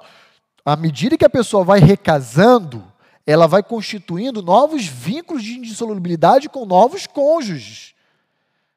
Então, ela vai. É, é, é, é o que eu estou falando, que o pecado ele vai se desenvolvendo e, e vai se desdobrando. Agora, para o ministério pastoral, essa pessoa pode estar tá no terceiro casamento ocupando? Não. Porque quando fala esposo de uma só mulher, ele só pode ter tido um vínculo conjugal de indissolubilidade. Para o pastor. Para a vida da igreja, o ideal de Deus sempre foi um homem para uma mulher até que a morte separe. É isso, sim.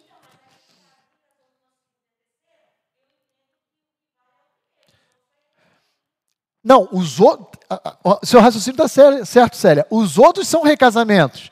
Mas não é porque são recasamentos que não estão valendo aos olhos de Deus. Eles valem, e valem tanto que a Bíblia chama isso de adultério. Entende? Esse, esse ato de recasar, que a gente chama, a Bíblia chama de adulterar. Mas ele constituiu um novo vínculo com ela? Constituiu. É, é, é Célia, é, é, é difícil isso, mas é o que a Bíblia fala. Agora, pastor, eu sou recasada, ou não, eu, eu, ele é meu primeiro marido, mas eu sou a segunda ou terceira esposa dele, e vice-versa estou numa condição fora do ideal de Deus. Como é que eu faço? Descansa na graça de Deus, porque eu jamais vou falar para você se separar dele. Não era o ideal de Deus, mas você criou um novo vínculo conjugal com ele.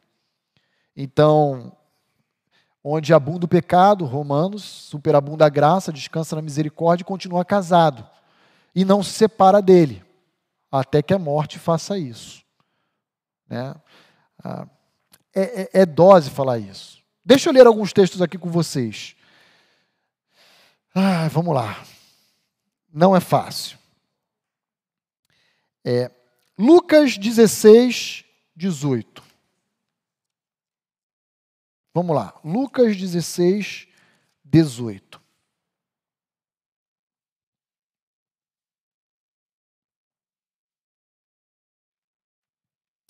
O verbo repudiar é divorciar, tá? É dar carta de divórcio. Essa é a ideia aqui. Diz assim, ó, Lucas 16, 18. Quem repudiar sua mulher, ou seja, se separar dela, e casar com outra, comete adultério. E aquele que casa com a mulher repudiada pelo marido, também comete adultério. Isso é o que a série está chamando de recasamento. É válido? É tanto é válido aos olhos de Deus que ele diz: é pecado, é adultério. Se não fosse válido, Deus nem reconhecia. Mas Deus está dizendo: é adultério. Está fora do meu ideal. Esse é um dos textos. Vamos ler outros. Deuteronômio 24. Olha como era a ética matrimonial judaica.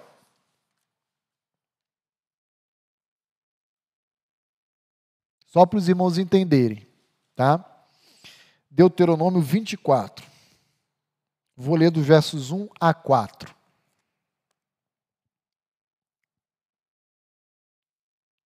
Ok? Diz assim, ó: se um homem tomar uma mulher e se casar com ela, e se ela não for agradável aos seus olhos, por ter ele achado coisa indecente nela, e se ele, o marido, lhe lavrar um termo de divórcio e lhe o der na mão, e a despedir de casa, ou seja, consumou o divórcio.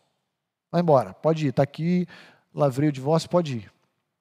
E se essa esposa, saindo da sua casa, for e se casar com outro homem, ao recasamento, e se esse outro homem aborrecer e lhe lavrar igualmente termo de divórcio, e lhe der na mão e a despedir da sua casa, ou se este último homem que a tomou para si por mulher vier a morrer, verso 4. Então, seu primeiro marido que a despediu não poderá to tornar a desposá-la para que seja sua mulher. Depois que ela foi contaminada, pois é abominação perante o Senhor. Assim farás pecar a terra que o Senhor teu Deus te dá por herança. Olha só a ética matrimonial judaica estabelecida pela lei. Indivíduos se casaram, se separaram. A esposa foi embora. Chegou lá, casou com outro homem. Ou ele morreu, ou ele se separou. Ela volta para o primeiro? Não. Mas ela continua ligada ao primeiro? Continua. Por quê? A proibição de Deuteronômio 24 é porque ela se tornou conhecida por outro homem. Em outras palavras, ela se contaminou, se casando com, criando um novo vínculo, se casando com um novo homem, um segundo marido.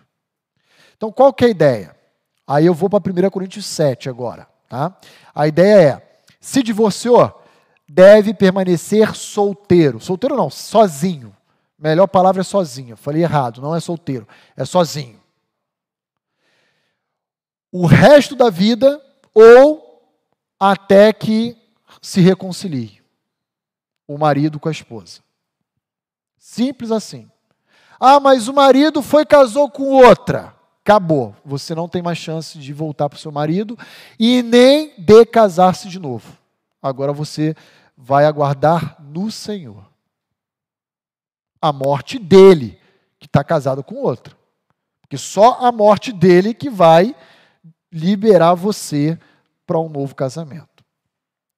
Nossa, pastor, agora essa aula me deu um nó na cabeça. É para dar mesmo. E aqui eu quero dar uma palavra para todo jovem solteiro. A primeira maior decisão que todos temos que tomar na vida é entregar a nossa vida a Cristo como Salvador pessoal.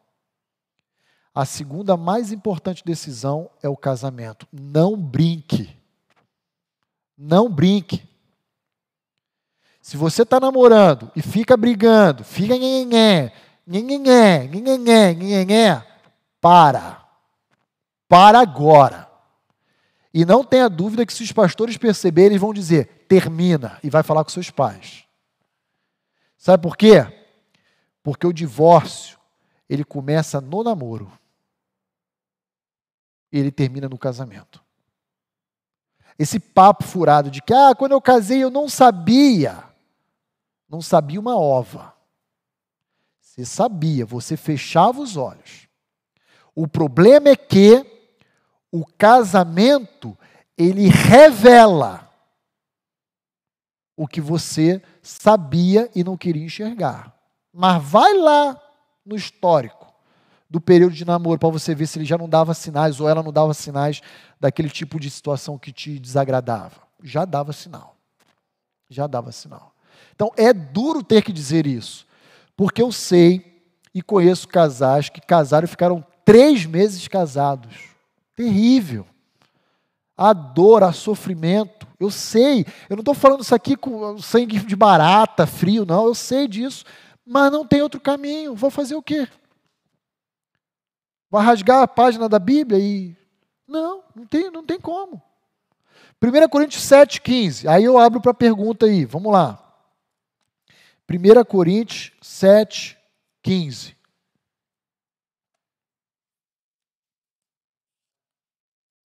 Irmãos, eu estou me fazendo claro pelos irmãos, eu sei que isso é um assunto controverso, mas eu estou conseguindo me fazer compreendido? Se não tiver, me avise.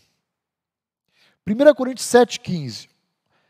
Só situando os irmãos a respeito do que 1 Coríntios 7 nos ensina. Houve um casamento entre incrédulos na cidade de Corinto. Então foi um casamento com jugo igual. Ambos estavam em trevas. Não é desigual. Crente com descrente. Só que ao longo da vida conjugal, uma das partes se converte, ou o marido ou a esposa.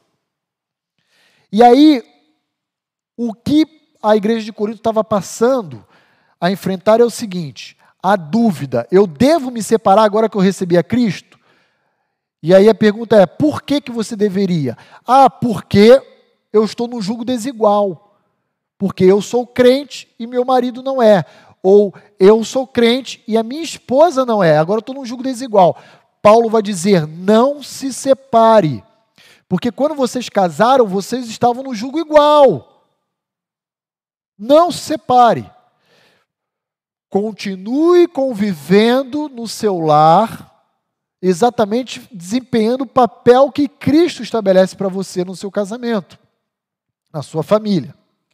Se a parte incrédula quiser se divorciar porque a sua fé o está incomodando, ela que saia de casa e dê a carta de divórcio, não você. E aí, quando a gente chega lá no verso 15 de 1 Coríntios 7, diz assim: Se o descrente quiser apartar-se, que se aparte. Em tais casos, não fica sujeito à servidão nem o irmão, nem a irmã. Deus vos tem chamado à paz. Aí tem gente que pega esse verso e diz assim: está vendo aí? Está livre para casar de novo. Essa seria a cláusula excetiva para um novo casamento. Um divórcio não baseado em adultério, mas baseado em compatibilidade da fé. Quem defende isso é o doutor MacArthur. Só que Paulo não está defendendo o novo casamento em função de um divórcio baseado na incompatibilidade de fé. O que Paulo está dizendo aqui é: você está livre da servidão da esposa se submeter ao seu marido e à liderança dele, ao papel, não do vínculo de indissolubilidade. O marido não tem mais obrigação e não vai responder perante Deus de conduzir e liderar a sua esposa se ela não quer se submeter a ele porque ela não se converteu. Ele não tem mais essa obrigação. Deus o chama à paz. Fique tranquilo. Fique tranquilo. Então, queridos irmãos, irmãs, amigos que nos ouvem e nos acompanham nessa transmissão, só existe uma marreta capaz de quebrar o vínculo da indissolubilidade, chamado morte. Só. Só. Ah, pastor, mas e, e adultério? Muito bem, o adultério, a Bíblia fala, até mais do que adultério, ela usa uma palavrinha grega chamada porneia, de onde vem pornografia, né? Que é imoralidade sexual, a melhor tradução, que é uma expressão mais aberta e genérica. A porneia viabilizaria, sim, no ensino escriturístico, em Mateus 19, o divórcio. Mas nunca foi o ideal de Deus. Nunca. O ideal de Deus sempre é o perdão. Perdão. Porque a parte ofendida que não perdoa incorre num pecado tão grande quanto aquele que é imoral e que o agrediu. Mas a gente percebe o seguinte: no caso de imoralidade sexual, Deus tolera o divórcio. Não que ele deseje. Digamos que ele aceita o divórcio. É a única cláusula excetiva, de exceção para o divórcio. Mas aí você vai ver lá aqui em Mateus 19 Por que, que o divórcio acontece? Por causa da dureza do coração do homem. Pela falta de perdão. Ah, pastor, mas isso é muito difícil. Agora você está falando que se meu marido me trair, eu tenho que perdoar e não posso me divorciar? É isso aí que o pastor Roni defende e sustenta. E, e, deixa eu falar uma coisa: o meu telhado é de vidro. O que, o que aflige a você pode afligir a mim um dia.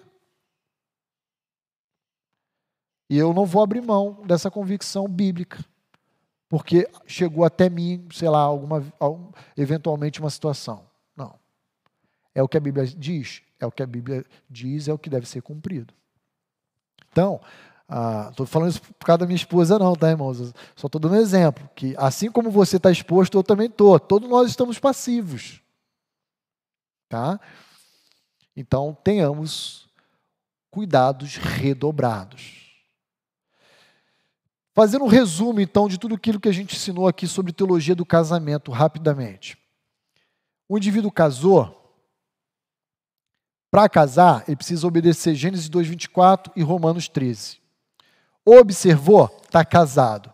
Construiu-se dois vínculos: indissolubilidade e convivência. A lei humana tem o condão de destruir qual? O vínculo da convivência, não da indissolubilidade. Porque a Bíblia fala que só a morte tem condão de destruir o vínculo da indissolubilidade. O segundo casamento é válido perante Deus? Claro que é válido. E não é idealizado por Deus. Deus o condena como sendo adultério. Ah, pastor, mas isso é muito difícil. É, descansa na graça. Não separe do seu segundo casamento, da sua segunda esposa, do seu segundo marido. Continue firme, amando, exaltando a Deus através desse casamento, da condição que você se encontra agora. A pessoa se divorciou ou recasou, ela pode ir para o ministério pastoral? Não pode. E aí eu vou chegar aonde eu queria falar desde o início desse assunto esposo de uma só mulher. Por que, que Paulo está dizendo do esposo de uma só mulher? Porque Paulo reconhecia que dentro da igreja de Éfeso haviam homens bígamos e polígamos. O que, que eu quero dizer com isso? Bígamo, casado com duas esposas. Polígamos, casado com três ou mais esposas. Ainda que convivesse apenas com uma. Estou me fazendo claro, irmãos? Então, o caso que a Amanda sugeriu de ter casado duas, três vezes, ou essa pessoa é bígama ou polígama. Não da perspectiva da lei dos homens brasileira, mas da perspectiva de Deus ele é. Eu sei que no final dessa aula deve ter uma opção de dislike, denúncia no YouTube. Vão processar, vão... eu sei. Por isso que eu estou pedindo escudo aí para me defender. Mas é o ensino bíblico. Então, Paulo vai dizer assim: ó, esposo de uma só mulher. Timóteo, invista na posição pastoral homens de uma só mulher, casados uma única vez, de preferência que tenham filhos, crentes e tudo mais que a gente vai falar mais adiante. Tá bom? Ah, muito bem. Ah, existe uma obra do segundo século chamado Diálogo com Trífon, de Justino, de Roma, Justino Marte, como é conhecido. E nessa obra parece que Justino descreve um pouco da ética matrimonial, isso segundo século, tá? Da ética matrimonial judaica, em que era muito comum judeus terem mais de uma esposa, terem experimentado mais de um casamento. Estou falando do segundo século da era cristã. Por quê? Porque quando a gente olha para o antigo, e talvez você já tenha percebido isso, parece, parece que havia uma ética de tolerância. É ou não é? Jacó casou com Raquel e Lia. Lembram disso? Davi teve várias esposas. Lembram disso? Então parece que havia uma ética de tolerância matrimonial que se perpetuou indevidamente. Pastor, isso é pecado? É pecado. Ah, mas a Bíblia não fala que é pecado. A Bíblia também deixa de falar uma opção de coisa que a gente sabe que é errado. Por quê? Porque está fora do ideal de Deus previsto em Gênesis 2:24. Então é pecado. Não precisa dizer abertamente para falar, agora sim é pecado porque está lá. Tá bom? Então, ah, no segundo século, a gente percebe essa ética de tolerância matrimonial presente na vida da comunidade judaica nessa obra. A igreja de Éfeso, onde Timóteo estava, era uma igreja predominantemente gentílica, onde, sob a influência da Grécia e da Roma antiga, isso era a coisa mais comum de existir. Então não tenha dúvida de que Paulo está dizendo para Timóteo: ó, dentre os homens da comunidade, preocupe-se em investir na autoridade esses aqui, ó, que são exclusivos de uma mulher só. De uma mulher só. Vamos lá, Pastor Levi. Tem algumas perguntas no chat aqui, da Tati Preto. A pessoa recasada pode ter cargo na igreja? Vamos lá, Tati. Pessoa recasada pode ter cargo na igreja? Pode. O que, que ela não pode ocupar? Posição de liderança espiritual. É isso que ela não pode. Então ela pode ser secretária, tesoureira? Pode. Funções administrativas não a impede de estar ah, sendo desempenhada. O que não pode é liderar a espiritualmente a igreja de Cristo, por quê? Porque pressupõe-se que aqueles que lideram são modelos para o rebanho de Cristo. Ok? Então, falamos já da ética matrimonial da família do ministério diaconal e agora estamos falando da família pastoral. Tá bom? Então, falamos até versos 11 a, a 10 e 11, lá de 1 Timóteo 3, mais ou menos, é, sobre a esposa do diácono. Então, você pode procurar lá depois. Mas função administrativa? Pode. Posso servir lá no Ministério Infantil? Pode. Você não pode liderar espiritualmente a igreja de Cristo. Ah, é o verso 11. É o verso 11 de 1 Timóteo 3, que é a esposa do diácono. O Sérgio fez uma. Quem? Sérgio Pereira. Sérgio, ok. Fez uma pergunta Bom similar. dia, Sérgio. Seja bem-vindo. É similar, né? Pastor, em relação ao casamento, o texto está falando de pastores isso serve para alguém, uh, isso serve para alguém que não vai ser pastor ou líder? Serve sim, Sérgio. Deixa eu aproveitar, já pegando o gancho da sua pergunta, que eu acho ótimo ter sido lembrado por ela. Aqui vale a máxima de que todos os qualificadores, tanto para o ministério diaconal quanto para o ministério pastoral, deveria se estender para toda a igreja. Não são quesitos apenas para os obreiros mas para todo crente, Sérgio. O problema é que os que vão ocupar essa posição não podem abrir mão de observar esses quesitos. A membresia comum da igreja, em alguma medida, ainda que esteja fora do padrão de Deus, pode.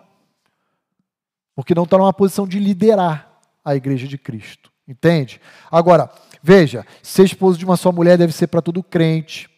Ser indivíduo sóbrio, modesto irrepreensível deve ser para todo crente, gente. Para todo cristão. Agora, se o cristão comum da nossa comunidade não é irrepreensível, ele vai dar conta diante da igreja de Deus por isso. Mas o pastor, ele tem que ser irrepreensível. Se o membro comum da igreja for recasado, ok mas o pastor ele não pode ser recasado. Se o membro comum da igreja é, não for temperante, sóbrio, modesto, hospitaleiro, apto para ensinar, ok, mas o pastor tem que ser isso. Porque se ele não for, ele está inabilitado ao ministério pastoral. Lembra de 1 Timóteo 3,15? Escrevo isso para você, Timóteo, para que você saiba como proceder na igreja de Cristo, baluarte de Deus. Então, é assim que deve funcionar. Tá bom, Sérgio? Espero ter ajudado aí na sua compreensão. Na verdade, eu agradeço porque veio ao encontro de um, uma informação que eu acabei me esquecendo de mencionar. Tem mais, pastor Tem. Levi? Vamos lá. Eu falar, 1 Pedro fala que a gente pastoreia pelo exemplo também, né? Então, Pelo exemplo. a é modelo, Isso. é. Isso aí. É, Ângela ah, Melo, sua sogra. Opa, minha sogra. Bom dia, sogra. O que Deus uniu, o homem não separa. Então, quer dizer que o juiz pode dar carta de certidão de casamento, mas não pode dar carta de divórcio? Isso, vamos lá. Ele- o juiz, ele pode dar uma carta de divórcio, sogra. Mas essa carta de divórcio não vai produzir um efeito de indissolubilidade do casamento, do vínculo. Vai dar essa carta de divórcio vai produzir a quebra ou a interrupção do vínculo de convivência. São duas coisas diferentes, entende? Então, enquanto eu for casado com a Gláucia e estivermos vivos, eu estarei ligado a ela. É isso que o ensino bíblico diz.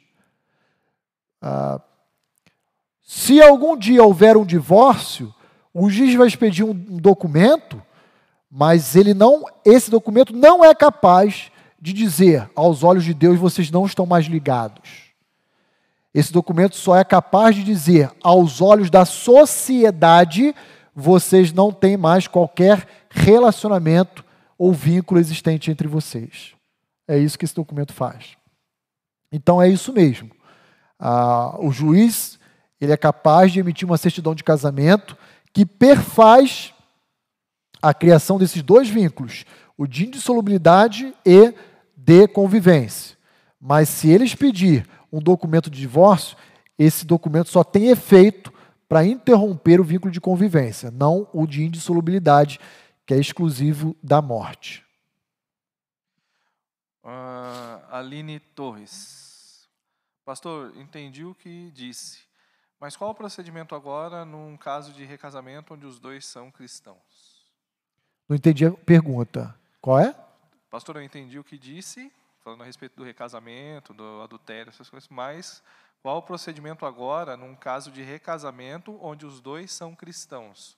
Eu acho que em caso de dois cristãos recasados. Ah, ok. Se é crente.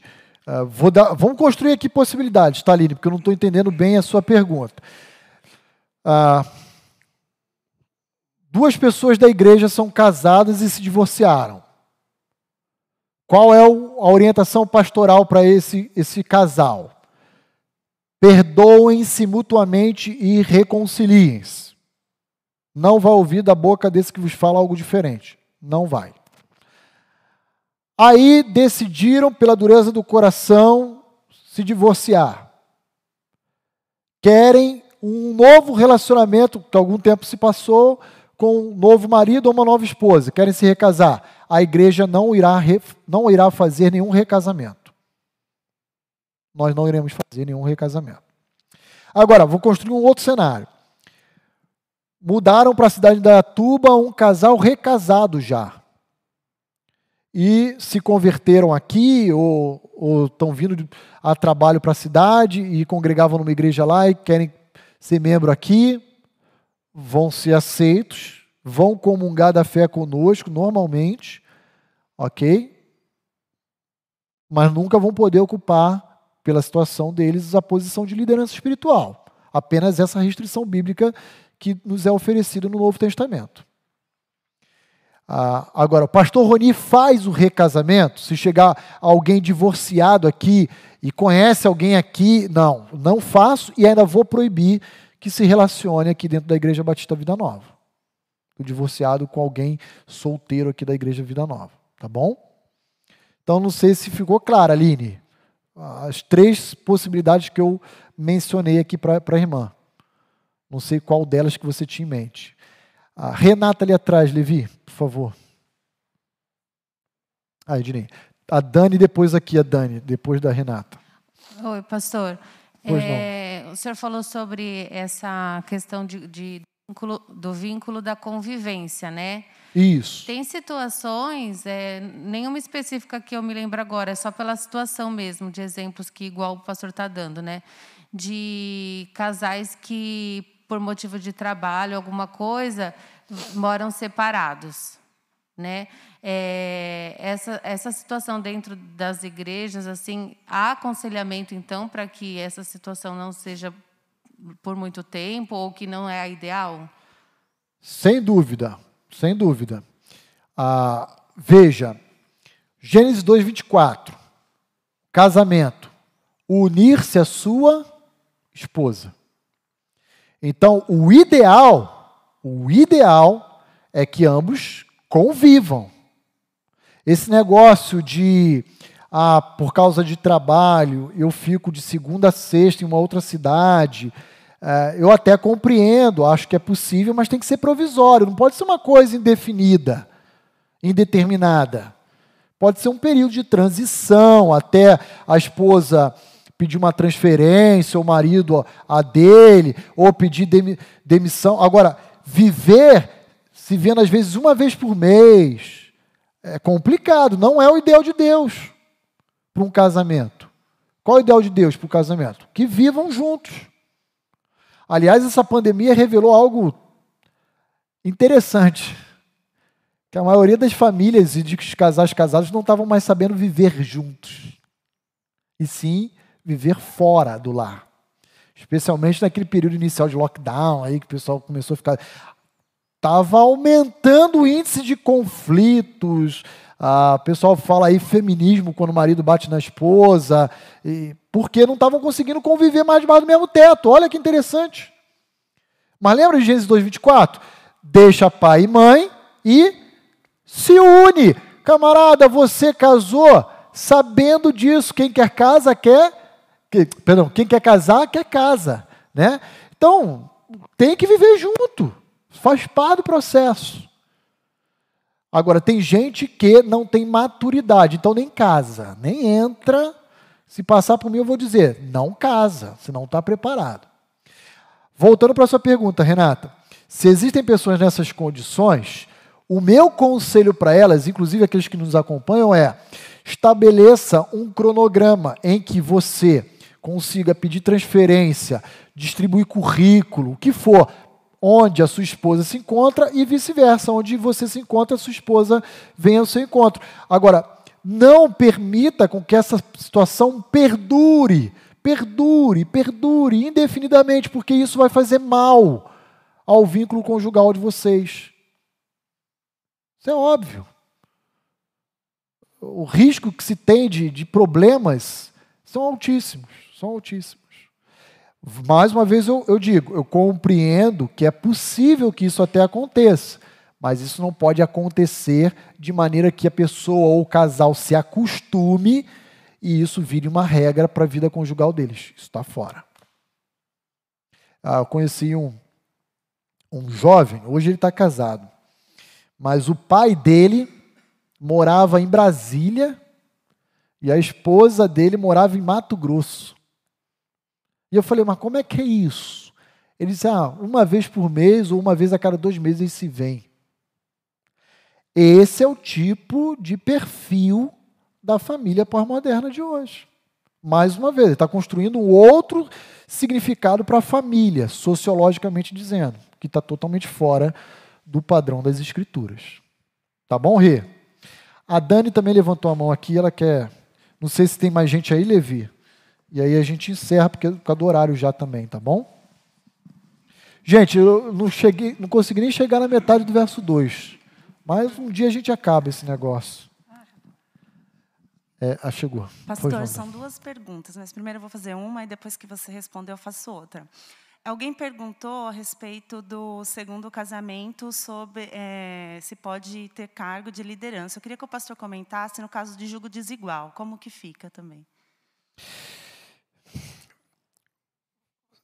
Você poderia definir melhor o que você tem por julgo desigual, Dani? Por exemplo, se eu pego jovens que não estão casados e, e, e começam um vínculo em julgo desigual, primeira coisa que eu faço é, pastor Levi, vai atrás e pode falar para terminar. Simples assim, porque a Bíblia condena. Agora, se eu estou pegando um casal casado em julgo desigual, não posso mandar separar. Porque o que Deus uniu, o homem não separa. Aí, se é um irmão, porque para liderança espiritual tem que ser figura masculina. Se é um irmão que tem uma esposa que não é cristã, nem deveria estar no, na liderança espiritual de uma igreja, por causa dos parâmetros que nós acabamos de falar aqui e que a gente vai retornar. Falamos para diácono e estamos falando agora para presbítero. Nem poderia estar na liderança espiritual. Ah, mas que, que você pensou especificamente, Dani, é, para eu tentar entender? Eu pensei assim, por exemplo, é, quando você lidera crianças, lidera adolescentes, por exemplo, ou você é o esposo e sua esposa não é cristã, ou vice-versa, a esposa é cristã e o marido não, também não é uma liderança, não é uma liderança espiritual? Então, biblicamente falando, não. Existe uma influência espiritual de um líder de adolescente, de um líder de criança, de um professor de EBD, sobre a turma, sobre as ovelhas. Mas liderança espiritual, biblicamente, é diácono e presbítero, pastor. Então, essas restrições são impostas sobre essas duas posições, de diaconato e pastor. Ah, ela não é imposta, por exemplo, para um grupo pequeno, que é uma coisa contemporânea, não é, não é imposta para uh, cantina, é, adolescente, criança, não seria imposta. Agora, é óbvio, por exemplo, o Dani, é, pegando esse exemplo que você deu, é, se eu tenho um marido crente, uma esposa descrente, que nem congrega na igreja, ou a esposa crente, o marido descrente, que nem congrega na igreja, eu, colo eu colocaria ela à frente, por exemplo, de uma liderança de ministério de casais? Jamais. Porque dizer, olha, vai ser ruim para você, as pessoas podem, é, pode suscitar murmurinho, questionamento, estão visando preservar você, eu nem, nem cogitaria a possibilidade de você ir para essa posição. Serve em outra área da igreja, porque isso vai te desgastar. Né? Agora, essa questão é, é específica para presbitério e diaconato. Para outras é, outros ministérios da igreja não recairia. Então, sei lá, a gente deu aqui exemplo de ministérios, né? Pastor, é, sobre é assim, filhos que são é, juntados com uma pessoa, já tiveram filhos, né? Não assim 30 anos de casamento, por exemplo, mas que são jovens ainda. Eles Sim. ainda estão sob a autoridade dos pais e isso alteraria, por exemplo, a decisão da indicação para o diaconato? Muito bem. Eles ainda estão, é, se o jovem está amaziado, eles estão debaixo da autoridade dos pais. Só existe uma marreta, que é o casamento, que vai dissolver esse vínculo de submissão não é independência financeira, não é distância geográfica, é casamento. Se ele não casou, ele está debaixo da autoridade ah, do pai e da mãe, né, que são autoridades sobre eles. Agora, ah, isso poderia desqualificar os pais, o, o, no caso o pai, da indicação ao ministério pastoral, aí, ou diaconal, é, aí eu acho que pode depender, Dani de um exemplo que eu até citei aqui, acho que foi para o Ednei, alguns domingos atrás. Imagine uma família de quatro, cinco filhos. Né? Ah, três, quatro continuam firmes, fiéis, piedosos na igreja. Um deles se rebelou. Esse, esse homem está desqualificado porque não governou bem o próprio lar? Eu não sei dizer. A impressão que eu tenho é que não, que ele governou bem o próprio lar. Por quê? Porque, poxa, de cinco filhos, quatro continuam na igreja servindo, atuando. Se fosse um mau governo, a tendência seria todos eles, ou pelo menos a maioria está fora. Então, acho que isso é, é muito caso a caso, muito muito pontual, particular. Eu gosto de fugir de generalizações, sabe? Porque senão a gente, a gente põe aí todo mundo. que se encontra numa situação dessa no mesmo pacote, quando às vezes a gente percebe muitas diferenças que existem. Então, eu diria, teria que ver cada caso um caso.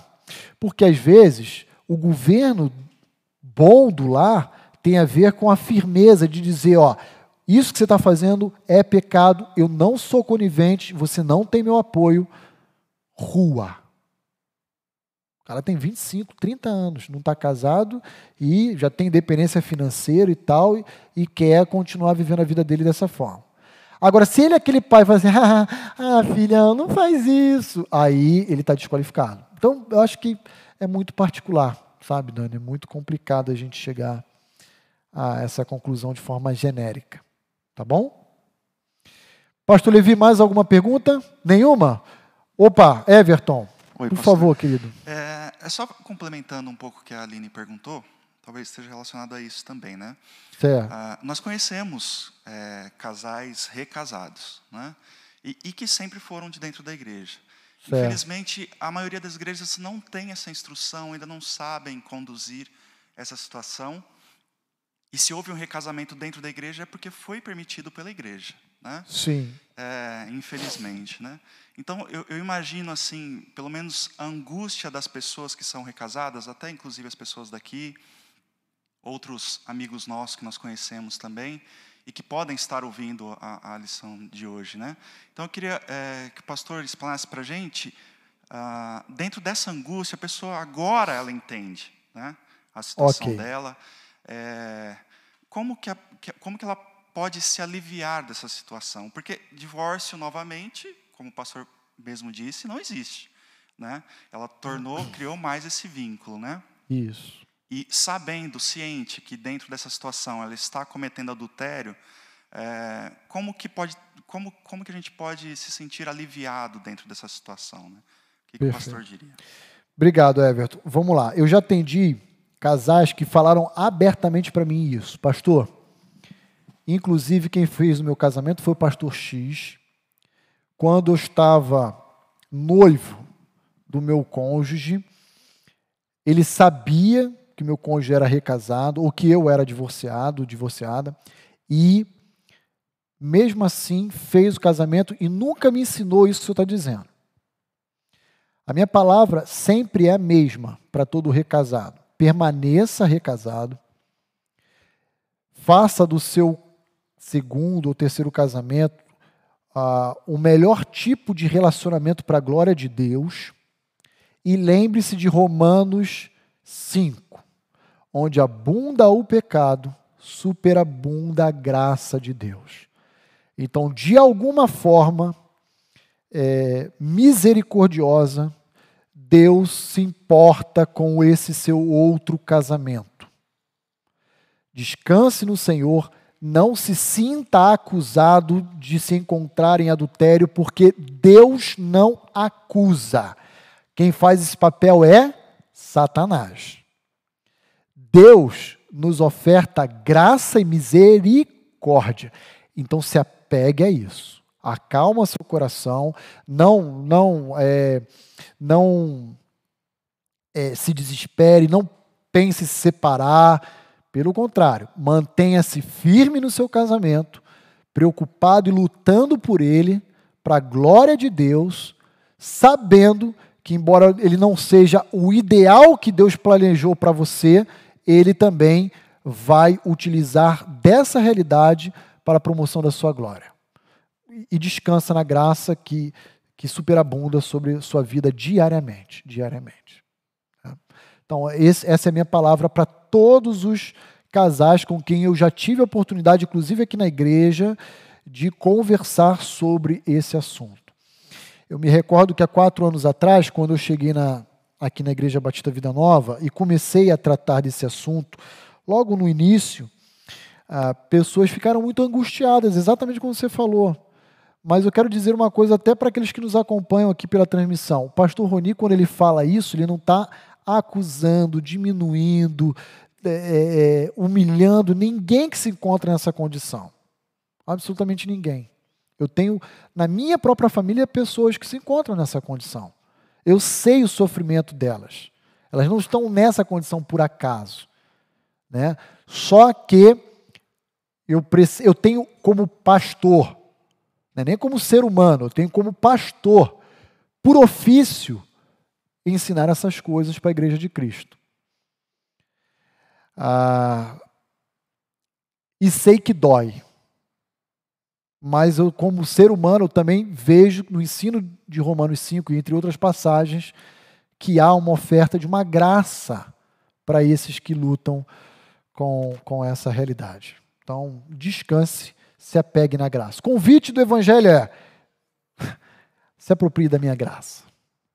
Ela é suficiente. A minha graça te basta. Tá bom? Ok, queridos? Mais alguma questão na internet? Ok, não havendo, então nós vamos orar, vamos encerrar o nosso tempo de hoje, reconhecendo a graça, a misericórdia e a bondade desse Deus que nos ama. E semana que vem nós iremos continuar falando dos, das qualificações a partir do verso 2. Espero não ter causado confusão e sim esclarecimento, porque a gente sabe que esse é um assunto muito controverso, cheio de variantes e que é muito mal compreendido, ensinado e falado aí fora. Ah, só um detalhe: grandes nomes, pastores, teólogos aí da, da mídia, não vão defender isso que eu estou dizendo aqui. Então, muitos deles, inclusive, já fizeram e fazem recasamento. Vamos orar. Senhor, muito obrigado por essa manhã repleta do teu ensino. E eu peço a Deus que, de alguma forma, o Senhor, por meio do teu Santo Espírito, escreva essas verdades em nossas mentes e em nossos corações, para que a gente não venha falhar nesses assuntos. Sabemos da luta, da dor, do sofrimento, da tristeza de muitos que já tiveram a experiência de passarem, de atravessarem um divórcio. Sabemos que não é algo fácil, são cicatrizes profundas, mas nos ajude, ó Deus, a sermos, ó Deus, até mesmo modelo nessa área, exemplos para que a gente possa aconselhar influenciar irmãos, famílias, segundo o teu ensino. Pai, por favor, não permita que tudo aquilo que eu falei chegue ao coração dos meus irmãos de uma forma má compreendida, de uma forma deturpada, de uma forma insensível, mas pelo contrário, que ah, o ensino que aqui foi ministrado possa ser acolhido pela tua igreja com um coração fértil, ensinável, ah, propício a obedecer e acolher essas verdades em suas vidas. Continua abençoando o nosso dia, também a celebração do nosso culto logo mais à noite, ocasião que também iremos, como igreja, em obediência à tua palavra, observar a ceia do Senhor, que seja um tempo de muito crescimento, de promoção da tua glória e, por que não também dizer, de salvação. Eu peço isso em nome de Cristo Jesus. Amém. Amém. Deus abençoe a todos. Um bom domingo. Ah, até logo mais à noite, às 19 horas.